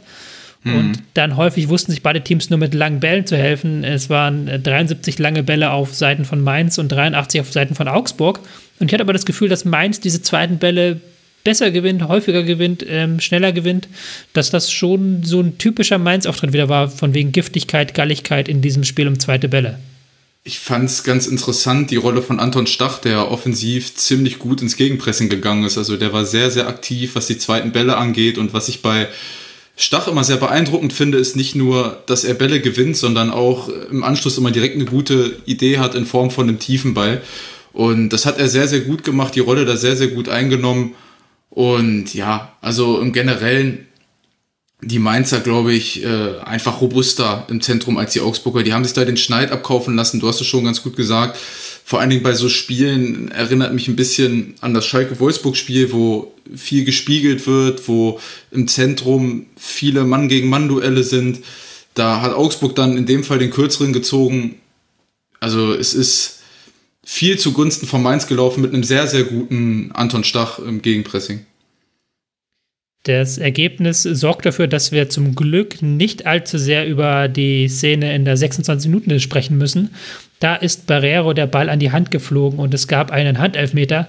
Ewiges Thema Handelfmeter. Ähm, Matze, hast du die Szene gesehen? Weil ja, wie ist da deine Einschätzung? Ähm, ist das wirklich, muss das ein Handelfmeter sein? Ich habe auch gar keine Lust, großartig darüber zu reden, aber ich denke, wir sollten es einmal ansprechen. Ja, ich selber habe die Szene jetzt nicht mehr direkt vor meinem geistigen Ei gehabt, mir jetzt auch nur ähm, eben notiert Handelfmeter nach Videoassistent. Ähm, ja, und das Problem ist eben T-Shirt-Linie. Wo zieht man das? Gilt es mit der T-Shirt-Linie noch und so weiter? Also da gibt's aus, aus Sicht der Fans zumindest, gibt's ja irgendwie wenig Verständnis für. Ich erinnere mich ja jetzt auch noch unter der Woche, ähm, VfL Bochum gegen Dortmund, der Elfmeter war ja auch wieder komplett unstrittig, der dreht sich weg, wird angeschossen, Elfmeter, also ja, leidiges Thema Handspiel und macht eigentlich auch wenig Spaß, drüber zu diskutieren. Ich finde es schwierig, weil du hast es schon gesagt, wo zieht man da die richtige Linie? Es ist eine ein Stück weit ähnliche Situation wie äh, bei Schalke gegen Wolfsburg mit Sebastian Borneau, mhm. der den beide auch äh, in die, an die Hand bekommt. Nur stelle ich mir die Frage, der Kopfball von Demirovic, ich bin der Meinung, der fliegt irgendwo ins Niemandsland und Barrero ist eben in der Sprungbewegung und ich finde, das ist schon natürlich, wie er die Hände im Sprung eben von seinem Körper so ein bisschen abspreizt und tu mich da sehr, sehr schwer im Generellen mit, ohne jetzt äh, extrem belesen zu sein, was die Handregel angeht, ob man das dann wirklich pfeifen muss. Ja, also es ist auf jeden Fall ein wieder so eine Situation, wo ich mich auch frage, wieso denn der Videoassistent unbedingt eingreifen muss, weil eine klare Fehlentscheidung war es nicht. Aber gut, da sind wir jetzt wieder bei den ähm, kleinen Details und bei den Fußnoten der Fußballregeln. Und im Nachhinein betrachtet hat es ja auch das Ergebnis nicht groß beeinflusst. Mainz hat dieses Spiel gewonnen. Es gibt noch ein Thema, über das ich reden möchte, und das ist ein Thema, das sehr betroffen macht. Wie hässlich waren bitte die Trikots beider Mannschaften? ja, es war schmerzhaft. Also war wirklich. Also es war einmal komplett bunt mit äh, vier verschiedenen Farben als Fastnachtstrikot in der Sonderedition auf Mainzer Seite und dann dieses graue, äh, wir haben keine Lust, Auswärtsspiele zu bestreiten, Augsburg-Trikot. Also das war, glaube ich, in der Geschichte der Fußball-Bundesliga eins der hässlicheren Spiele, was die Trikots angeht. 100 Prozent. Also ich, äh, ohne jetzt irgendwem national treten zu wollen, ich bin sowieso nicht so der Fan von Karneval, Fastnacht und etc. pp. Deswegen äh, bin ich da vollkommen bei dir. Also die Trikots, ich weiß nicht, irgendwie die Trikots waren so ein bisschen passend zum Spiel. Also nicht unbedingt schön, aber ja. Im Internet habe ich gelesen, da hat einer die Mainzer Trikots mit den Bochumer Regenbogen-Trikots verglichen, wobei die ja Kultstatus erreicht haben. Ich glaube, das Mainzer Trikot eher weniger. Vor allem das Blau, das kam mir so ein bisschen wie Bochum-Blau und auf der anderen Seite hat man da Borussia Dortmund, Schwarzgelb und Köln. Also ist das Mainzer Trikot anscheinend eine Mischung aus äh, Bochum, Dortmund und Köln. Also schaut schon sehr ulkig aus. Und ja, ich glaube halt, Auswärtstrikot ist halt dieses ja, wir müssen halt ein Auswärtstrikot haben, was sich farblich irgendwie unterscheidet. Da hast du ja meistens wenig äh, Farbvariationen als, als Verein. Hat mich ein bisschen erinnert an die Torwarttrikots aus den 70er Jahren, 70er, 80er Jahren, die Torwarttrikots. Ja, das stimmt, ja. Wir schieben einfach mal das Mainzer Trikot darauf, dass in der Fastnacht ein bisschen viel getrunken wurde. Ähm, für Mainz geht es jetzt weiter auswärts in Leverkusen. Dann folgt ein Heimspiel gegen Mönchengladbach und ein Heimspiel gegen Hoffenheim. Also alles Teams, die da irgendwo auch im Mittelfeld der Liga rumkrebsen. Mainz jetzt auf Rang 12 aktuell. Das ist sicherlich im Sinne von Bruce Svensson, dass sie da sehr weit von den Abstiegsrängen entfernt stehen. Der FC Augsburg ist ein bisschen näher an den Abstiegsrennen mit 21 Punkten, aber auch noch durchaus im Soll. Sie treffen jetzt zu Hause auf Hoffenheim, wichtiges Spiel. Dann treffen sie auswärts auf Hertha, wichtiges Spiel. Und dann nochmal gegen Werder Bremen zu Hause. Also das sind jetzt so ein bisschen die Wochen der Wahrheit. Und interessante Statistik, in 2023 hat der FC Augsburg zu Hause alles gewonnen und auswärts alles verloren. Also ähm, da eine ganz klare Heim-Auswärts, ähm, ein ganz klarer Heim-Auswärts-Unterschied. Ich finde es aber interessant bei den Augsburgern, weil sie zumindest mit, mit Enno Maaßen als Trainer und auch den Transfers, die sie getätigt haben, ich finde, das ist ein sehr, sehr interessantes Projekt. Sie haben sich gut verstärkt, sie haben sich qualitativ in der Breite, in der Tiefe wirklich sehr, sehr sinnvolle Transfers getätigt. Sie wirken in ihrer Spielkultur sehr gefestigt und sie holen halt auch aufgrund dessen mal einen Sieg außer der Reihe, wie jetzt beispielsweise gegen Bayer Leverkusen. Deswegen glaube ich, dass Augsburg zumindest was den weiteren Saisonverlauf angeht, ziemlich gute Karten hat, in der, in der Liga zu bleiben. Sie stehen auf jeden Fall gut da und haben jetzt auch sehr gute Spiele wieder in der Winterpause geholt. Die Boa hat wieder einen Unterschied gemacht nach Einwechslung. Engels jetzt das erste Mal mit einem schlechteren Spiel, fand ich in der Liga, aber dafür, dass er aus der, von der belgischen Bank kommt, ist das schon stark, was er gezeigt hat. Und auch immer wieder interessante taktische Ideen. Arne Meyer wieder mal als so verkappter Rechtsverteidiger. Auch das mhm. war eine sehr interessante Geschichte. Aber jetzt eben von der Mainzer Mannschaft niedergekämpft worden. Ja, so kann man sagen. So kann man sagen, ja. Apropos Kampf. Wir kommen zum Spiel Eintracht Frankfurt gegen den ersten FC Köln, beziehungsweise andersrum. Es hat ja im Kölner Müngersdorf-Stadion stattgefunden. Der erste FC Köln die, setzt dem Frankfurt eine empfindliche Niederlage zu. 3 zu 0 stand es am Ende. Und es war ein unfassbar intensives Spiel, unfassbar viel Laufleistung, unfassbar viele Zweikämpfe. Ähm, beide Teams sehr, sehr gut im, in dieses Spiel gekommen, in das Pressing reingekommen, in die Zweikämpfe reingekommen. Doch was hat Köln besser gemacht? Wie, was hat nachher den Unterschied gemacht für Köln? Ähm, Matze Benny, wer von euch auch gerne möchte. Ja, Matze ich einen Namen nennen?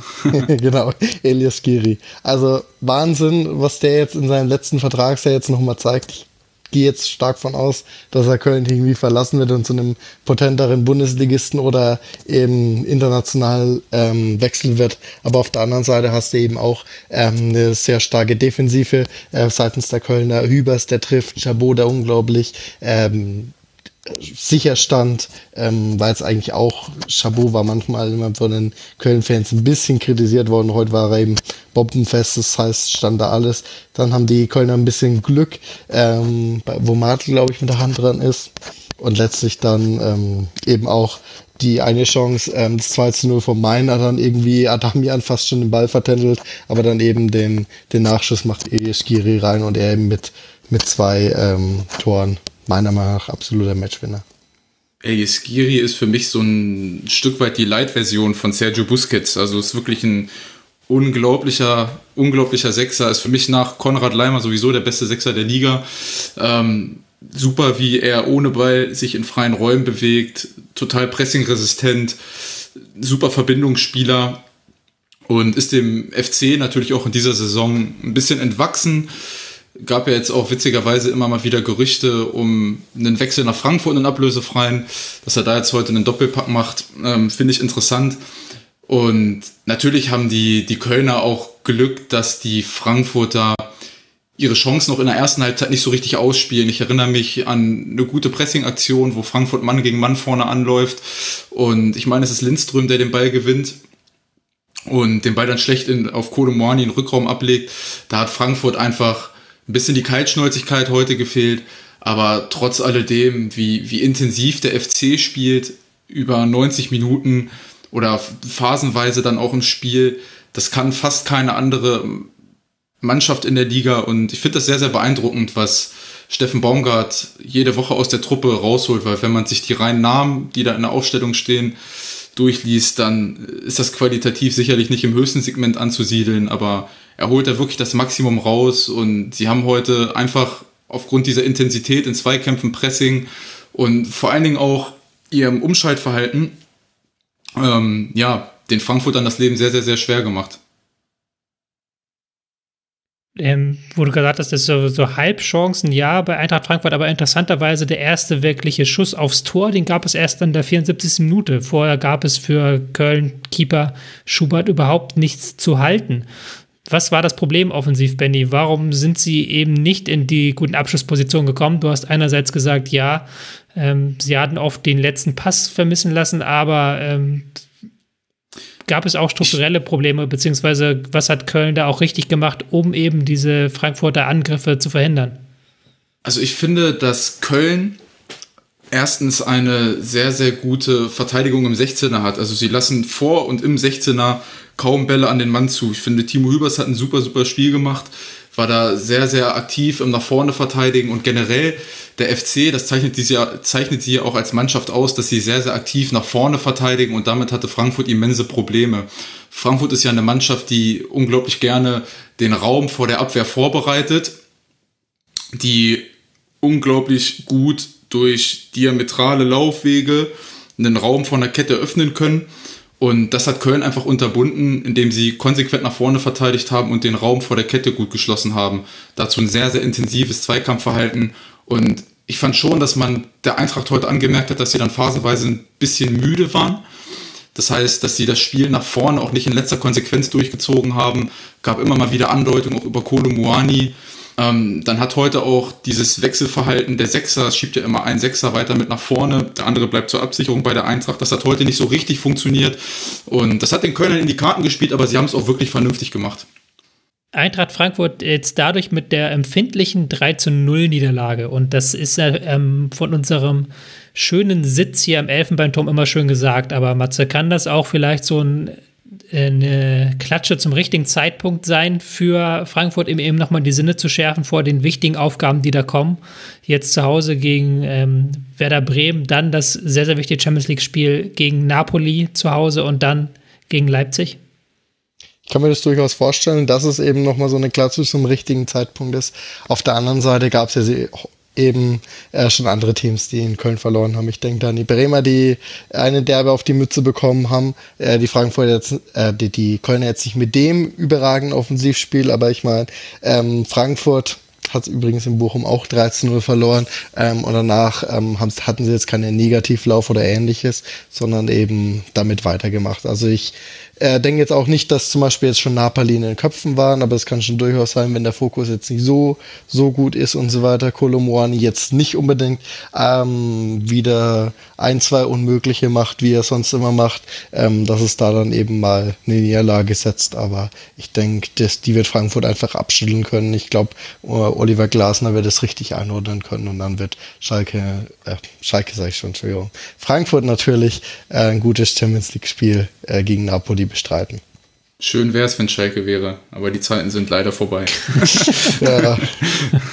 nee, aber ich äh, wollte noch mal ganz kurz anfügen zum, äh, zum Frankfurter Spiel, dass man äh, wirklich gemerkt hat, dass auch so ein Kolo Muani, natürlich hat er individuelle Klasse, aber vor allen Dingen alles, was so gegen den Ball ging, hat mir die Eintracht dann phasenweise schon sehr müde gewirkt und vielleicht doch über das Spiel, das will ich immer von außen, ist das immer schwer, äh, zu beurteilen, wenn man eben diese Insights nicht hat. Aber trotz alledem war es dann auch vor allen Dingen im letzten Drittel einfach zu fahrig. Das kennt man normalerweise von der Eintracht nicht.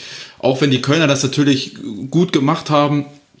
Aber ich glaube, ein Eintracht Frankfurt vor von einer Woche gefühlt äh, hätte auch die Kölner noch besiegt, weil sie eben auch das Momentum so ein bisschen auf ihrer Seite hatten. Das hat ja heute auch gefehlt. Wobei ich dir da so ein bisschen widersprechen möchte. Ja, Köln hat das immer schon ganz gut gemacht, ähm, über den Aufbau an die Seite und dann auch diese Bälle dann direkt in Richtung der Spitze zu spielen und ähm, eben diese langen Bälle so halb diagonal in Richtung mhm. äh, vorne und dann auch immer mit einem ähm, haben auch mal Überzahl geschaffen, eben über Mattel, der viel rausgekippt ist, Skiri, der ja überall zu finden ist, auch ein Keins, der sich dann immer in den Halbraum hat fallen lassen. Aber so viel hat auch ähm, Frankfurt im Endeffekt gar nicht zugelassen. Wenn wir uns angucken, die beiden Gegend, äh, zwei der Gegentore sind nach Standards gefallen. Mhm. Dann einmal nach einer eigenen Ecke, wo dann Skiri den, äh, das 2 zu 0 war es ja, glaube ich, war da, glaube ich, noch in der Frankfurter Ecke, die nach hinten losgeht. Also so unendlich viel hat der Frankfurt gar nicht angebrannt. Nee, gar nicht, also zumindest gar nicht mal in der Defensive, aber ich mhm. finde, Frankfurt zeichnet sich oftmals auch über entweder gutes Aufbauspiel und Räume vorbereiten oder durch hohe Pressing-Aktionen aus. Und die habe ich heute dann in Phasen so ein bisschen vermisst. Ich kann mich jetzt nur an eine Situation in der ersten Halbzeit erinnern, wo sie eben eine Mann-gegen-Mann-Situation pressen beim FC und ansonsten defensiv ist das immer vollkommen in Ordnung. Also das, das äh, will ich den Frankfurter noch gar nicht unterstellen. Nur halt in der Offensive, zumindest in den Pressing-Momenten, hat Köln das schon finde ich, ein Stück weit von profitiert, dass Frankfurt da nicht ganz so frisch in meinen Augen gewirkt hat. Mhm. Und ähm, eine sehr traurige Nachricht, Hasebe hat alt gewirkt in diesem Spiel tatsächlich in einer Situation. Sieht man auch nicht so selten. Das war, glaube ich, Linden Meiner vor dem 2-0, der da mit Vollgas auf ihn zuläuft und Hasebe dann zum Stolpern bringt. Ja, auf jeden Fall. Und dazu kommt ja noch, dass wenn du die Eintracht knacken kannst in diesem Jahr, dann durch dieses Rausziehen von Innenverteidigern. Ich finde, Yvonne Dika hat sich da in den letzten Wochen öfter mal unglücklich angestellt, wenn sie eben, wenn du als Gegner schnell die Seiten verlagerst und die Eintracht in so eine Schiebebewegung bringst, wo sie dann nach vorne verteidigen müssen, da werden dann Schwächen von Makoto Hasebe eigentlich deutlich, aber er wird da im Normalfall ganz gut abgefangen, aber da gebe ich dir 100% recht, da sah ein bisschen alt aus. Ja, also Köln jetzt auswärts gegen den VfB Stuttgart, zu Hause gegen Wolfsburg und dann auswärts gegen Union und auch in der Tabelle mittlerweile im Nirgendwo angekommen. Vielleicht sogar mit so ein bisschen Anschluss nach oben wieder. Nur noch vier Punkte auf Rang 7 auf Wolfsburg. Das könnte vielleicht noch was werden mit den Leistungen wie heute gegen den äh, gegen die Eintracht aus Frankfurt ist das auf jeden Fall möglich. Wir haben noch zwei Spiele auf dem Zettel und ähm, ein Spiel hat am Samstagnachmittag stattgefunden. Es war das Spiel zwischen Werder Bremen und Borussia Dortmund. Es war ein Dortmunder Sieg, es war ein weiterer Dortmunder Sieg, muss man sagen. Sie haben bisher alles gewonnen, was man gewinnen konnte in diesem Kalenderjahr. Haben gegen Werder Bremen zwar ein bisschen gebraucht, das erste Tor erst in der 67. Minute durch den eingewechselten Bino Gittens und das zweite Tor dann in der 84. Doch das Hinspiel hat sich nicht wiederholt. Es war nicht so, dass sie dann noch das 2 zu 3 gefangen haben. Es blieb beim 2 zu 0. Ähm, ich habe in der ersten Halbzeit auf Twitter geschrieben, ähm, dass die Bremer sich ein bisschen ärgern müssen über diese erste Halbzeit, weil sie eigentlich aus dieser äh, Ausgangslage, die sie hatten, mehr rausholen könnten, wo einige empört reagiert haben und gesagt haben, Werder hat doch hier nicht dominiert. Im Gegenteil, Dortmund hätte sogar noch mehr rausholen können. Benny, wie stehst du dazu? Wer hat in der ersten Halbzeit wen dominiert? äh, ich finde, es hat sich ehrlicherweise von den Chancen und von den, von den Spielverhältnissen ziemlich neutralisiert. Nur, ich gebe dir in einem Punkt recht. Die Bremer haben einfach die Lücken, die die Dortmunder anbieten, nicht konsequent bespielt. Es ist, der BVB hat ja häufig im 2-3 aufgebaut und haben dadurch die Wingbacks von Bremen defensiv gebunden. Dadurch konnte Guerrero immer wieder eindribbeln. Ähm, das hat dann auch phasenweise ganz gut funktioniert, aber der BVB hat vor allen Dingen Probleme, wenn sie mit Guerrero aufgerückt sind, den Raum da wieder zu schließen. Und sie haben ein enormes Problem, wenn sie in der letzten Kette vor, vor Überzahlsituationen beziehungsweise Mann gegen Mann Situationen gestellt werden. Und es gibt da für mich eine Szene, die ist exemplarisch. Das spielt Bremen, glaube ich, aus zu ihrer größten Chance über Duxch. Da spielt sie relativ zügig, diagonal flach vor die Kette und dann müsste es Füllkrug über Duxch sein.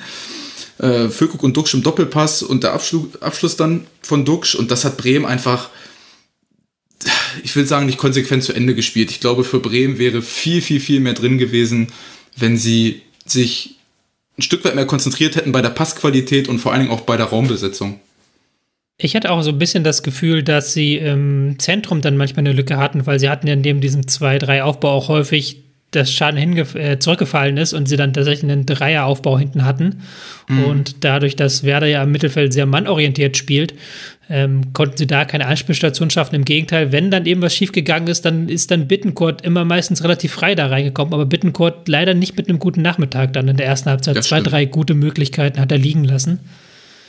Ähm, die das so, so, so ein bisschen in der ersten Halbzeit sind wir jetzt da und jetzt kann ich nochmal an Matze die Frage richten, ähm, inwieweit kann Terzic sich nach diesem Spiel auf die Schulter klopfen? Hat wieder den ähm, Spieler, der, den, der das wichtige 1 zu 0 geschossen hat, eingewechselt mit Bino Gittens. Auch der Özcan-Wechsel in der zweiten Halbzeit hat gut funktioniert, weil sie eben das Loch im Zentrum so ein bisschen geschlossen hatten mit einer Doppel-6. Ist das ein, ein, Spiel, wo sich Terzic auf die Schulter klopfen kann, oder ist das einfach jetzt Dortmunds neue Stärke, dass sie eben diesen tiefen Kader den, mit der Verletzungsfreiheit endlich zum Einsatz bringen? Ich würde sagen, es ist eine Mischung aus beiden, weil es ist ja nicht das erste Mal, dass jetzt der Joker sticht, sondern jetzt schon das zehnte Mal, das ist ja Ligaspitze. Was ich persönlich noch, ähm, habe selber ähm, jetzt nur die Highlights von den Toren gesehen, aber der, wie Nico Schlotterbeck derjenige ist, der das 1 zu 0 einleitet, war schon extrem gut. Brand hat ja dann letztlich den Deckel drauf gemacht. Man muss eben jetzt mal schauen, du sagst jetzt ähm, wenig Verletzungen. Mukugo wurde ausgewechselt, auf der anderen Seite Mitchell Weiser. Wenn Mukugo jetzt natürlich ausfällt, ähm, gerade gegen Chelsea und so weiter, ob sie dann mit verkappter neuen spielen oder je nachdem, das wäre natürlich jetzt schon wieder ein kleinerer Dämpfer, aber du, du sagst es eben richtig, du kannst dann Brian Gittens bringen, gerade auf den Flügeln, ich meine im Pokal hat da konnten sie auch mal Marco Reus von der Bank bringen und er hat das Siegtor gemacht. Also das da kann Dortmund, glaube ich, gut aus den Vollen schöpfen, so quasi, dass die ersten, die 60 Minuten den Gegner die Beine ähm, quasi ähm, müde laufen und dann eben so ein Junger wie Bino Kittens kommt. Ich meine, der Typ ist ja auch immer noch 17, das ist ja, das vergisst man ja immer ein bisschen. Ähm, und die dann reinkommen und dann einfach das Siegtor in dem Fall dann schießen. Also würde ich sagen, schon eine Qualität des Kaders und dann eben auch ein bisschen Belastungssteuerung und eben auch das Matchglück. Also wenn Schlotterbeck nicht so zum Lauf anläuft, dann ist, glaube ich, nicht Bino Gittens der, aber war trotzdem ein extrem starker Abschluss von ihm. Ich finde es aber aus Bremer Sicht ein bisschen ärgerlich, weil du beide Situationen vor den Toren durch ein taktisches Foul unterbinden kannst. Ich glaube, es ist auch zweimal Guerrero, der den ersten Ball spielt, wo zweimal der Zweikampf verloren wird. Und das sind für mich so entscheidende Aktionen. Und da ist auch eben wieder dieses Thema der BVB äh, und unter Terzic, das kann man glaube ich schon mal so erwähnen, weil er auch häufig kritisiert wurde, hat sich in der defensiven Absicherung vor der Kette haben sie sich schon verbessert. Und ich finde, die Matchpläne wirken für mich so, als ob sie mehr Sinn machen, zumindest auch im Spiel mit dem Ball. Aber ja, der BVB, ich habe für mich eher das Gefühl, dass es eine Momentaufnahme ist, weil ich sehe einfach beim BVB zu wenig mit, mit Ball. Also das ist, der BVB bietet vor allen Dingen gegen tiefe Abwehrblöcke, die ja Bremen dann phasenweise auch hatte. Sie haben es dann schon phasenweise versucht, mutig anzulaufen, Mann gegen Mann. Ähm, aber sind dann auch mal tiefer reingefallen und da ist dem BVB relativ wenig eingefallen. Mhm, ja, ist das, das ist ja auch die spannende Frage jetzt. Dortmund dieses Jahr alles gewonnen, aber so ein richtiger Spektakelsieg war da bis auf das 5-1 gegen Freiburg nicht dabei, sondern sehr viele ähm, Arbeitssiege, würde man fast sagen, ähm, wo Dortmund dann auch sehr häufig von Einwechselspielern und eben von der Tiefe im Kader profitiert hat. Deswegen da nochmal die Frage, Matze Benny, wie seht ihr das Leistungsniveau von Borussia Dortmund gerade jetzt mit Hinblick auf das Champions League-Spiel unter der Woche gegen Chelsea, wo ja dann ein richtiger Standorttest wartet? Fang gern an, Matze. Ja, gerne. Ähm, naja, ich würde trotzdem sagen, Siege, Sieg. Und ich meine, die haben gegen uns auch 2-1 gewonnen, aus dem Pokal geworfen, ob sie jetzt 5-1 gewonnen hätten oder 2-1. Und 5-1 gegen Freiburg musste dann auch erstmal gewinnen. Ich meine, Füllkrug hat auch im Interview danach gesagt, so gut waren die jetzt nicht, aber sie gewinnen halt. Und das ist halt momentan das, was die Dortmunder auszeichnet, das, was sie so ein bisschen ähm, in der Vorrunde so ein bisschen verspielt haben. Bestes Beispiel das Hinspiel gegen Bremen, 2 zu 0 bis zur 89. geführt, um anschließend 2 zu 3 zu verlieren. Das machen sie jetzt eben nicht und dementsprechend kann man jetzt schon ein bisschen von einem Reifeprozess sprechen. Ist ja trotzdem gerade in der Offensive noch eine sehr junge Mannschaft. Ähm, kann jetzt ein bisschen hoffen, dass Schlotterbeck ähm, das Eingewöhnungsphase dann auch so langsam rum ist, dass er weniger spielentscheidende Fehler macht. Und dann kann schon durchaus was werden. Ich glaube jetzt nicht unbedingt, dass Dortmund jetzt nochmal bis zum 34. Spieltag den Bayern die Meisterschaft klar will, äh, streitig machen wird. Ich glaube, da ist in der Hinrunde ein bisschen zu viel verloren gegangen. Aber trotzdem ist es doch, also als Dortmund-Fan kann man da ja momentan positiv schauen, wie sich die Mannschaft unter Terzic entwickelt. Eigentlich genau den Schritt, den man sich unter Rose erhofft hat, ist jetzt wieder mit dem Wiedertrainer Terzic gelungen. Ich sehe das tatsächlich ein bisschen anders. Also natürlich ist das eine schöne Momentaufnahme, wenn man sechs Spiele, sind es jetzt meine ich, am Stück gewinnt. Nur in meinen Augen ist Glück oder Matchglück auch irgendwann endlich und der BVB wird sich nicht darüber definieren können, auch in der Zukunft nicht, über 34 Spieltage mit diesem Spielermaterial über so eine brachiale Spielweise ins Spiel zu kommen. Dazu profitieren sie enorm von der individuellen Qualität von Jude Bellingham. Das darf man nicht vergessen. Das war auch in der ersten Amtszeit unter Edin Terzic schon so, dass er da von, von Sancho und Haaland in Kombination ziemlich profitiert hat.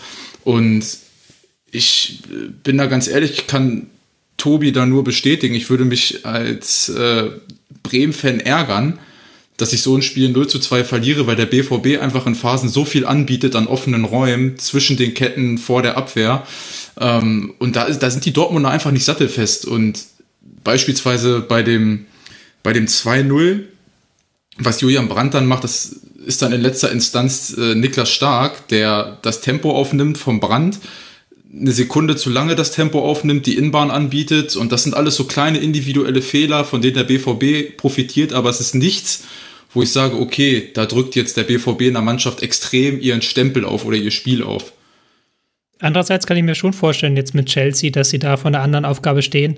Chelsea, ich muss gestehen, ich habe sie jetzt noch nicht gesehen in der Rückrunde, aber ich hatte immer das Gefühl, dass sie nicht gefestigt sind in dieser Saison und auch ihre Probleme haben, wenn der Gegner eben gut steht. Da kann der Dortmund dann, glaube ich, mit einer anderen Herangehensweise punkten und diese Schwächen im Ballbesitzspiel dürften dann vielleicht nicht so sehr ins Auge stechen. Also gebe ich dir recht, ich habe jedes Chelsea-Spiel gesehen, leider, weil die waren alle grottenschlecht. ähm, also da treffen sie natürlich jetzt auch auf eine Mannschaft, die A, neu zusammengestellt ist und B, die wollen viel den Ball haben. Nur muss man auch so ehrlich sein, trotz alledem, dass es bei Chelsea vielleicht nicht ganz so rund läuft, steht da eine gewisse individuelle Qualität auf dem Platz und auch mit Sicherheit Spieler, die beispielsweise vor dem 2 zu 0 von Bremen hätte, glaube ich, ein Spieler von Chelsea ein taktisches Foul gezogen. Und das sind dann so Kleinigkeiten, wo sich dann so ein Spiel auf Top-Niveau entscheidet. Und ja, wie gesagt, ich glaube, am Ende des Tages ist Matchglück bei Dortmund endlich. Trotzdem kann man Terzic, glaube ich, zugutehalten, dass er aus den Fehlern, wenn man mal das Augsburg-Spiel vor ein paar Wochen nimmt, dass er daraus gelernt hat, was den Matchplan angeht, was die taktische Herangehensweise angeht. Nur mir reicht es am Ende des Tages leider nicht. Es ist auf jeden Fall sehr spannend zu sehen, wie es gegen Chelsea ausgeht unter der Woche. Danach geht es gegen die Hertha aus Berlin und dann Hoffenheim, also zwei Abstiegskandidaten. Durchaus die Chance, die eigene Serie noch ein bisschen vorzuschreiben in diesem Jahr. Der BVB ist ja immerhin schon auf Platz 3 geklettert, nur noch drei Punkte hinter den Bayern. Werder Bremen macht diese, äh, macht diese Niederlage jetzt auch nicht so unendlich viel aus. Sie stehen weiter im Mittelfeld der Liga auf Rang 9 mit 27 Punkten. Frankfurt ist der nächste Gegner auswärts, dann folgt zu Hause ein Heimspiel gegen Bochum und ein Auswärtsspiel in Augsburg. Eine Partie fehlt noch und damit haben wir auch noch ein Spitzenspiel zu besprechen. Es geht nämlich um zwei Teams aus der vorderen Tabellenhälfte, sogar aus dem vorderen Tabellendrittel. Ein Team konnte man vor der Saison dort erwarten, das andere nicht. Und das Team, das man dort nicht erwartet hat, Union Berlin, hat das Spiel auch gewonnen. 2 zu 1 Sieg doch bevor wir hier in die äh, Analyse des, der Partie einsteigen, möchte ich doch einmal über die eine Szene reden, über die sich alle Leipziger Fans aufregen, und zwar die Situation vor dem 2 zu 2. Ein VAR-Einsatz wegen eines Abseits, ich glaube, es war ähm, ähm, Leiduni ist es. Leiduni, genau. Leiduni, der da mit, dem, mit der Hacke den Ball klären möchte und den Ball weiterleitet zum im Abseits stehenden Werner. Ähm, das Tor, was dann im Nachhinein im Anschluss fällt, das wird aberkannt. Pausens Treffer zählte nicht, weil eben dieses Abseits davor herausging. Und nun gab es viele Diskussionen, sollte man das als Abseits pfeifen oder nicht? Matze, wie siehst du die Situation? Ja, also der Schiedsrichter Daniel Schlager wurde ja nach dem Spiel zum Interview ähm, gefragt, eben wegen dieser Aktion. Und wenn ein Schiedsrichter zum Interview muss, dann hat es leider meistens keinen positiven Hintergrund. Und er hat eben gesagt gehabt, für ihn war das kein kontrolliertes Spiel mit der Hacke, woraufhin ich glaube, äh, Marco Rose war es, eben gesagt hat, René Higuida oder wie der hieß, der diesen Scorpion-Kick damals gemacht hat. Aber letztlich kann ich sogar tatsächlich verstehen, dass es als nicht kontrolliertes Spiel gewertet wird, weil er Andererseits gibt es eben auch die, die sagen, ähm, er geht eben die zwei Schritte zurück, was es eben zu einem kontrollierten Spiel macht. Ähm, da gab es jetzt eigentlich schon so viele ähm, Fälle von kontrollierten Spiel, unkontrollierten Spiel. Da kann man als Bochum auch ein Lied von singen. Da kann ich zum Beispiel zwei äh, Beispiele ausführen. Letzte Saison gegen Hoffenheim schießen wir das 1 zu 0 gegen Hoffenheim und äh, Vogt klärt den Ball unkon ähm, äh, kontrolliert raus, genau, wird das Abseits gepfiffen und dann wird es äh, genommen. Und exakt diese selbe Situation ähm, nach einem Eckball der Gladbacher in dieser Saison wird es eben, weil der Deliberate Play abgeschafft wurde, ähm, stand eben Hoffmann da im Abseits. Und ähm, das wurde da eben als Abseits gewertet. Und weil eben in dieser Saison das Deliberate Play abgeschafft wurde, ähm, gilt es eben als unkontrolliertes Spiel. Und deswegen äh, war dann eben Werner, der dann eben aus dem Abseits kommt. Ähm, und ähm, dementsprechend war es dann Abseits, was dann einkassiert wurde. Ich kann natürlich dann die Leipziger verstehen, weil für die wäre natürlich das 2 zu 2 zurück ins Spiel gewesen. Aber wenn es tatsächlich als unkontrolliertes Spiel geht, weil er ja tatsächlich nicht zum Ball kommt, dann kommt halt Werner ganz klar aus dem Abseits. Aber das ist natürlich, ich glaube, meiner Meinung nach sogar das Streitthema gewesen. Die äh, Leipziger sehen es natürlich komplett anders. Aber ähm, Schlager hat es eben so gesehen, so bewertet und so wie er es dann bewertet hat, wenn er es als unkontrolliertes Spiel sieht, war es ja richtig, abseits zu geben.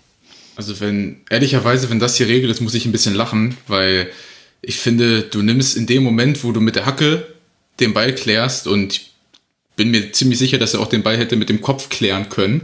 Du nimmst in dem Moment, wo du den Ball mit der Hacke spielst, billigend in Kauf, dass der Ball gefühlt überall runterfliegen kann am Ende des Tages. Und es ist für mich ein kontrolliertes Spiel, ohne dass man weiß, wo der Ball wieder runterkommt. Und ich kann überhaupt nicht nachvollziehen, ähm, wie man das nicht als kontrolliertes Passspiel oder einen kontrollierten Pass werten kann. Das ist äh, für mich total unverständlich und äh, ja, spiegelt aber auch so ein bisschen den Spielverlauf irgendwie wieder in meinen Augen. Ähm, Nochmal kurz zu der Diskussion. Genau wie ihr gab es auch da unterschiedliche Meinungen, selbst bei den Experten. Ähm, Colinas Erben haben auf Twitter gesagt, das kann man durchaus als ähm, Abseits werten, wohingegen Manuel Gräfe, Ex-Schiedsrichter, ziemlich deutlich der Meinung war, dass dies eben kein Abseits hätte sein dürfen. Ich bin da eher auf Manuel Gräfes Seite, aber gut, aber wir wollen auch gar nicht so sehr diese Situation einsteigen, beziehungsweise wir sind schon sehr in die Situation eingestiegen und wir wollen da jetzt mal Schluss machen, weil du hast ja auch gerade schon die Überleitung mir gebastelt, Benny. Ähm, es war sicherlich eine wichtige Szene, aber es war sicherlich nicht der einzige Faktor, warum RB Leipzig dieses Spiel verliert, obwohl sie in Führung gegangen sind. Was war da passiert? Warum haben sie diese Führung nicht ins Ziel bringen können?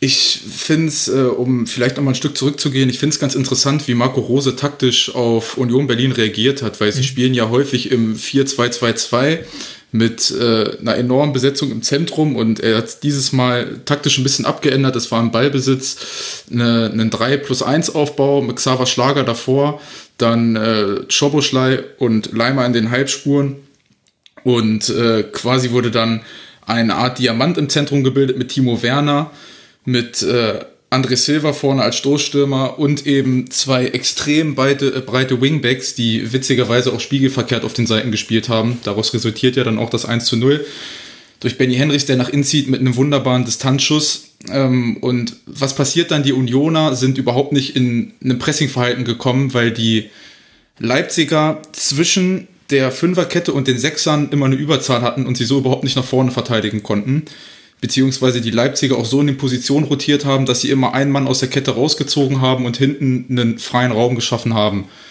Was passiert dann bei Leipzig? Ganz ehrlich, ähm, man merkt, dass vorne, und das ist einer der Hauptgründe, warum Leipzig dieses Spiel nicht gewinnt, dass Dani Olmo und äh, Christoph Van Kunku fehlen. Man merkt ehrlicherweise, dass sich die Zeit von Timo Werner bei RB Leipzig gen Ende bewegt, weil er in meinen Augen nicht mehr zu dem modernen Spiel von RB Leipzig passt. Weil das ist eine sehr starke These, wenn du bedenkst, dass er erst im Sommer gekommen ist, wiedergekommen ist. Ja, ich, ich weiß, aber tendenziell hat sich das Spiel der Leipziger eher in die gegnerische Hälfte verlagert, beziehungsweise die gegnerischen Abwehrblöcke sind sehr, sehr, sehr tief nach hinten. Und Timo Werner ist ja bekanntlich ein Stürmer, der viel Tiefgang hat, von seinem Tempo lebt. Er hat gegen Schalke auch beispielsweise ähm, ein Tor super so vorbereitet, indem er von der Mittellinie einen Tiefenlauf ansetzen kann. Das kann er in dem Spiel überhaupt nicht machen und er hat ja nun mal auch bekanntliche Mängel im Spiel mit dem Ball. Und ja, was dann bei Union passiert ist, also alles, was Union in dieser Saison macht, erinnert mich ein bisschen an die Vizemeistersaison von Schalke vor ein paar Jahren. Ähm, ja, sie kommen durch ein Traumtor von, von Yannick Haberer nach einem Standard zum, zum Ausgleich und dann ist es halt äh, Simacan, der von allen guten Geistern verlassen da irgendwie in den Zweikampf reingeht und mit der Hand spielt und so profitiert Union erneut nach einem in meinen Augen sehr, sehr schwachen Union-Auftritt. Also es war generell kein gutes Fußballspiel, weil es eben wenig Torraumszenen gab. Aber Union profitiert dann schon enorm von individuellen Fehlern, ohne viel für das Spiel gemacht zu haben. Ähm, ich bin persönlich kein Fan von so einer destruktiven Spielweise, aber das holt sie nun mal zurück ins Spiel und so holen sie aktuell ihre Punkte. Aber ähm, möchte dann einmal kurz einhaken mit ähm, äh, zwei Sachen. Erstmal die Frage, hast du, aber ich hatte zum Beispiel das Gefühl, dass Leipzig nach der frühen Führung, also nach der Führung, ähm, doch arg passiv geworden ist. Also in einem 5-3-2-Block dann häufig standen und dann auch mhm. Soboslai dann auf eine Ebene gefallen ist mit eben den, mit Schlager und Leimer und sie dann eben dann eine sehr große Passivität an den Raum gelegt haben, die überhaupt erst dafür gesorgt hat, dass Union Berlin wieder in so eine Ballzirkulation reingekommen ist. War das nicht auch eine Fehlentscheidung eben, da in diese komplette Passivität einzugehen, nur noch sehr weniges hohes Pressing zu wagen und auch nur noch sehr wenige Tiefenpässe? Ja, definitiv. Also RB Leipzig, ich finde, es passt nicht zu RB Leipzig, passiv Fußball zu spielen. Sind ja ein sehr äh, aktives Team im, im Gegenpressing und diese Passivität ist auf jeden Fall ein Grund dafür. Sie haben ja dann noch überhaupt keine Tiefe mehr in ihr Spiel bekommen, dadurch, dass sie eben aus diesem kompakten Block heraus verteidigt haben. Da spielt Union natürlich auch in die Karten. Also ich als Marco Rose würde mich wahrscheinlich extrem ärgern, weil das sind drei absolut verschenkte Punkte, die man ja dann eben nicht holt weil man eben passiv wird, weil man Union so ins Spiel zurückkommen lässt und dann eben auch noch durch so, ja, blöde, natürlich ist das ein Traumtor, den trifft er, glaube ich, ohne jetzt Yannick Haberer dazu nahe treten zu wollen, den trifft er wahrscheinlich ein von 15 Mal so. Ähm, und dann halt diesen individuellen Fehler von Simakar. Ähm, aber ich gebe dir natürlich recht, äh, Leipzig dann in Phasen auch leider zu passiv. Wenn ich noch zwei Punkte ansprechen kann, also wir haben ja gerade das Tor vom Haber angesprochen, der wurde ja deswegen so scharf, weil Choboschlei den so ein bisschen abgewehrt hat. Also der hat, Haberer stand ja komplett frei am 16er, äh, Gieselmanns Ecke kam eigentlich zu kurz und dann ist Choboschlei eigentlich derjenige, der zu kurz kämpft und dann Haberer natürlich perfekt trifft, genauso wie Henrichs vorher den Ball perfekt getroffen hat. Und ähm, Simakans Handspiel hat äh, Benny ja schon angesprochen, aber die Unioner ja tatsächlich absolut keine Elferkönige. Vier von fünf Elfmetern haben sie bisher verschossen. Den hat aber jetzt Knoche reingemacht. Also ähnliche Elferstatistik wie die Leverkusener.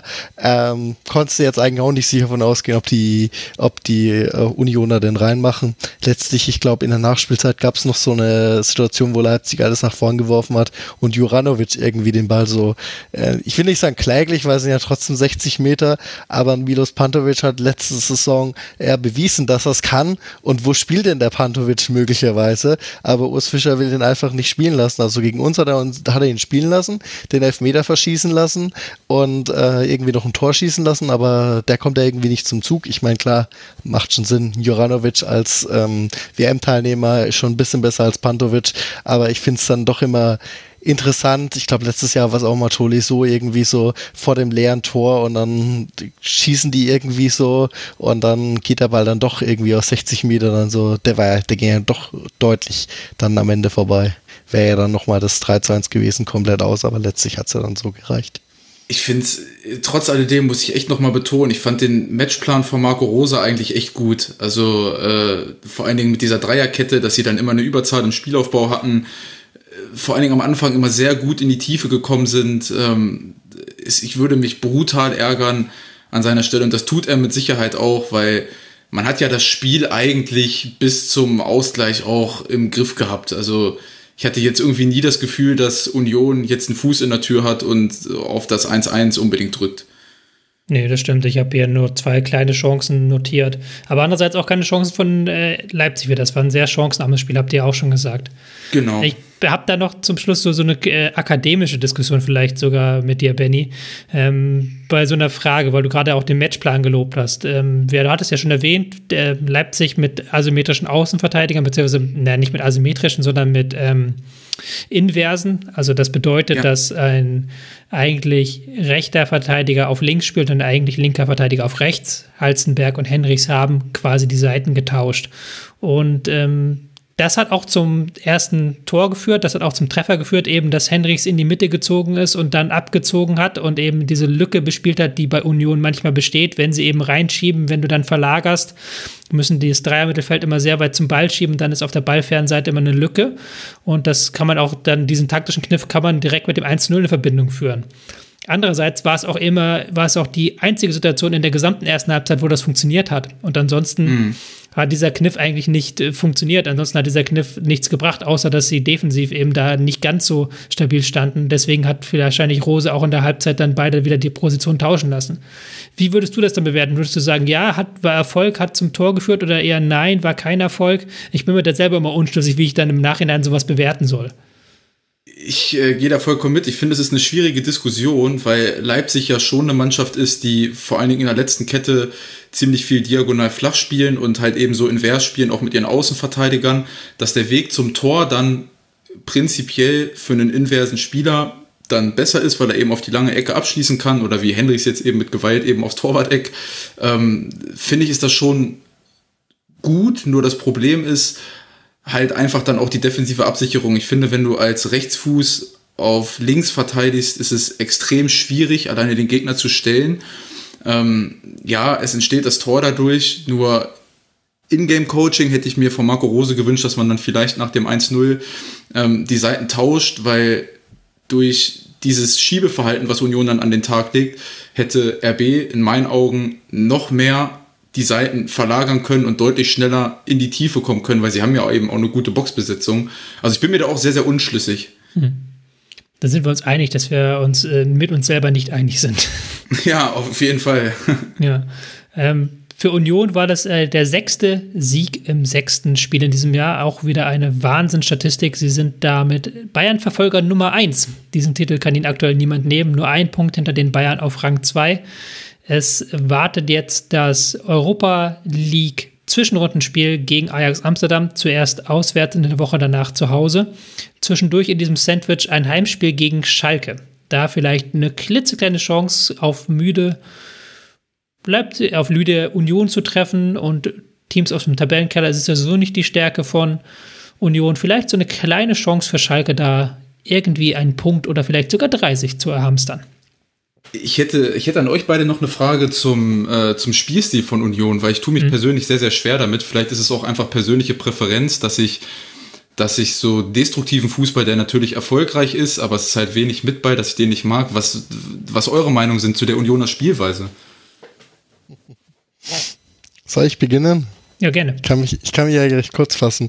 Also Union Fußball ist eigentlich der äh, destruktivste K. Fußball, den ich in der Bundesliga kenne. Null muss stehen. Ich meine, das haben sie letztes Jahr perfekt gemacht. Für, äh, letzte Saison hat halt der liebe Gott, Klammer auf Max Kruse geholfen. Dann war noch ein Teil, wo nie der ab und zu in Szene gesetzt wurde ähm, gute Freistöße, das heißt von Trimmel von der rechten Seite oder von äh, Gieselmann links, aber das haben sie ja so trainiert und dann halt auch äh, gute Abräumer. Letztes Jahr war es Prümel, dieses Jahr ist es eine Rolle mehr Kedira und fertig ist der Union Spielstil. Also ähm, schwierig ist er jetzt an sich nicht. Die Sache ist zu knacken und da hat zum Beispiel der VfL eine kleine Blaupause äh, geliefert, indem sie einfach im eigenen Stadion zu Union gesagt haben, jetzt macht ihr mal das Spiel und da sind sie an ihre an ihre Grenzen gekommen. Dann Hofmann beim Kopfball an der Ecke vergessen und schon stand es 1-0. Und das ist natürlich, also wenn Union Berlin in Rückstand gerät, müssen sie sich mehr ausdenken als bei den jetzigen Sachen, die ihnen dann entgegenkommen mit Standards in Strafraumnähe, Eckballe und so weiter, weil da sind sie extrem gut drin. Also ich sag mal so, die Unionsspiele sind nicht die Termine am Wochenende, auf die ich mich besonders freue, weil man dann schon eigentlich weiß, dass das meistens zähe Angelegenheiten werden und ähm, war ja auch am Wochenende wieder eine zähe Angelegenheit. Äh, ja. Dass dann Alfred Draxler irgendwie getwittert hat, dass es ein Spitzenspiel, wie die Bundesliga es lange nicht gesehen hat oder sowas. Da habe ich dann auch immer im Kopf geschüttelt, weil das, das war es aus meiner Sicht nicht. Aber ich sehe das halt nicht in irgendeiner Form, ähm, bewerte ich das moralisch oder sowas, dass ich sagen würde, dass das schlechter Fußball ist, sondern das ist ein Fußball, der in seinen Details defensiv sehr, sehr ausgereift ist und auch offensiv sehr, sehr viele interessante Details immer hat. Da ist Fischer immer sehr gut dabei. Wie die Außenverteidiger in den Strafraum gestartet sind, war der erste, der einer der ersten, die die Wingbacks so richtig da diagonal genutzt hat. Ähm, Knoches Rolle, wie er immer im Aufbau so ein bisschen nach vorne schiebt und dann eben so eine kleine Raute entsteht mit Torhüter und Innenverteidigern, ist auch super spannend. Also kleine Details, die nicht mega spannend sind, aber die okay sind. Und dann ist das Problem nicht Union, sondern die Gegner meistens.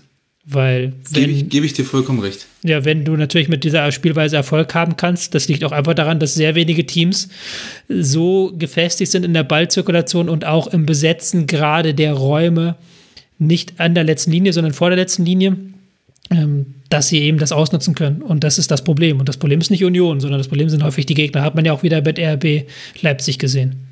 Ich, da gebe ich dir 100% recht und ich finde eigentlich, dass Leipzig zumindest äh, bis zum 1-0 das sie erzielt haben, das Paradebeispiel gespielt haben, wie man Union vor Schwierigkeiten stellt. Mhm. Und äh, ich glaube, das ist am Ende auch immer ein bisschen persönliche Präferenz, was für einen Fußball man mag, was für einen Fußball man nicht mag. Ähm, sie performen natürlich auch, äh, überperformen natürlich auch in vielen Statistiken. Das kommt ihnen auch zugute, aber diese Details, ich glaube, das fällt dann vielleicht so Taktikfreaks wie uns beiden dann auf. Ähm, aber äh, ich glaube, dass viele Union Berlin halt mit so einer extrem destruktiven Spielweise in Erinnerung oder die sie dann im Kopf haben.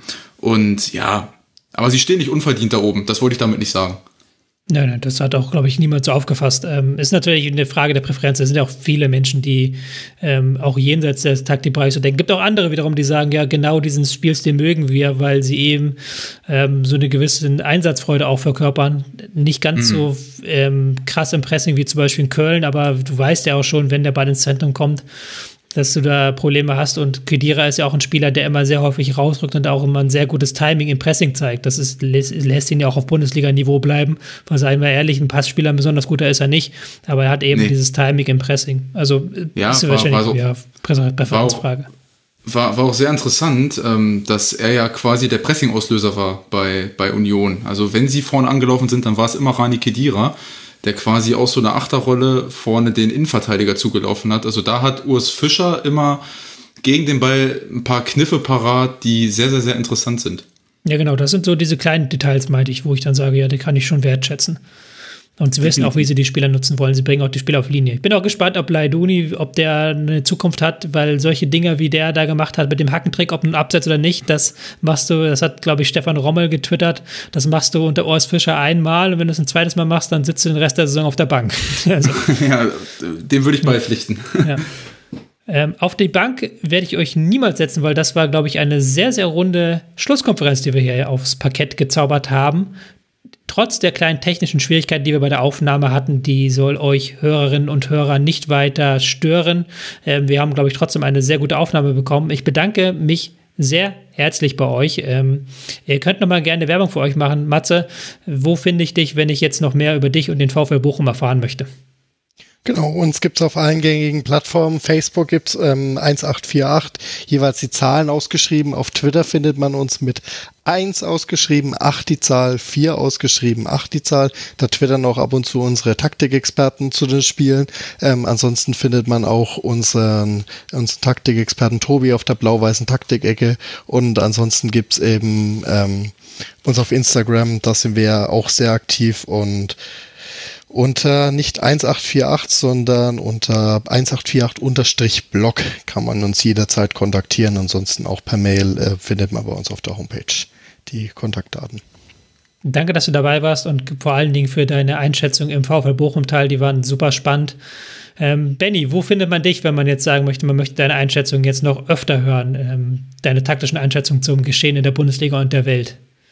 Also wer noch mehr Bock auf Taktik hat, äh, wenn er dir nicht äh, schon folgt, Tobi, und noch mehr Bock hat, sich taktisch äh, ja, ein bisschen reinzulesen, der kann mir gerne äh, auf Twitter folgen, at Benny Grund, klein und zusammen. Wir haben einen Podcast Football Total, ähm, der ist verlinkt auf meinem Profil, also hört da gerne rein. Wir würden uns freuen. Und wir freuen uns auf die kommende Schlusskonferenz, die in der nächsten Woche ansteht. Dann geht es wieder normal weiter mit Max Jakob. Ich bedanke mich bei allen, die dieses, diese Ausgabe gehört haben. Nochmal kurz der Hinweis: Am Montag erscheint noch ein Kurzpass zur Bundesliga der Frauen. Da könnt ihr auch sehr gerne reinhören. Mein Name ist Tobias Escher. Meine, mich findet ihr zum Beispiel bei Bundesliga oder auch auf Twitter Tobias Escher.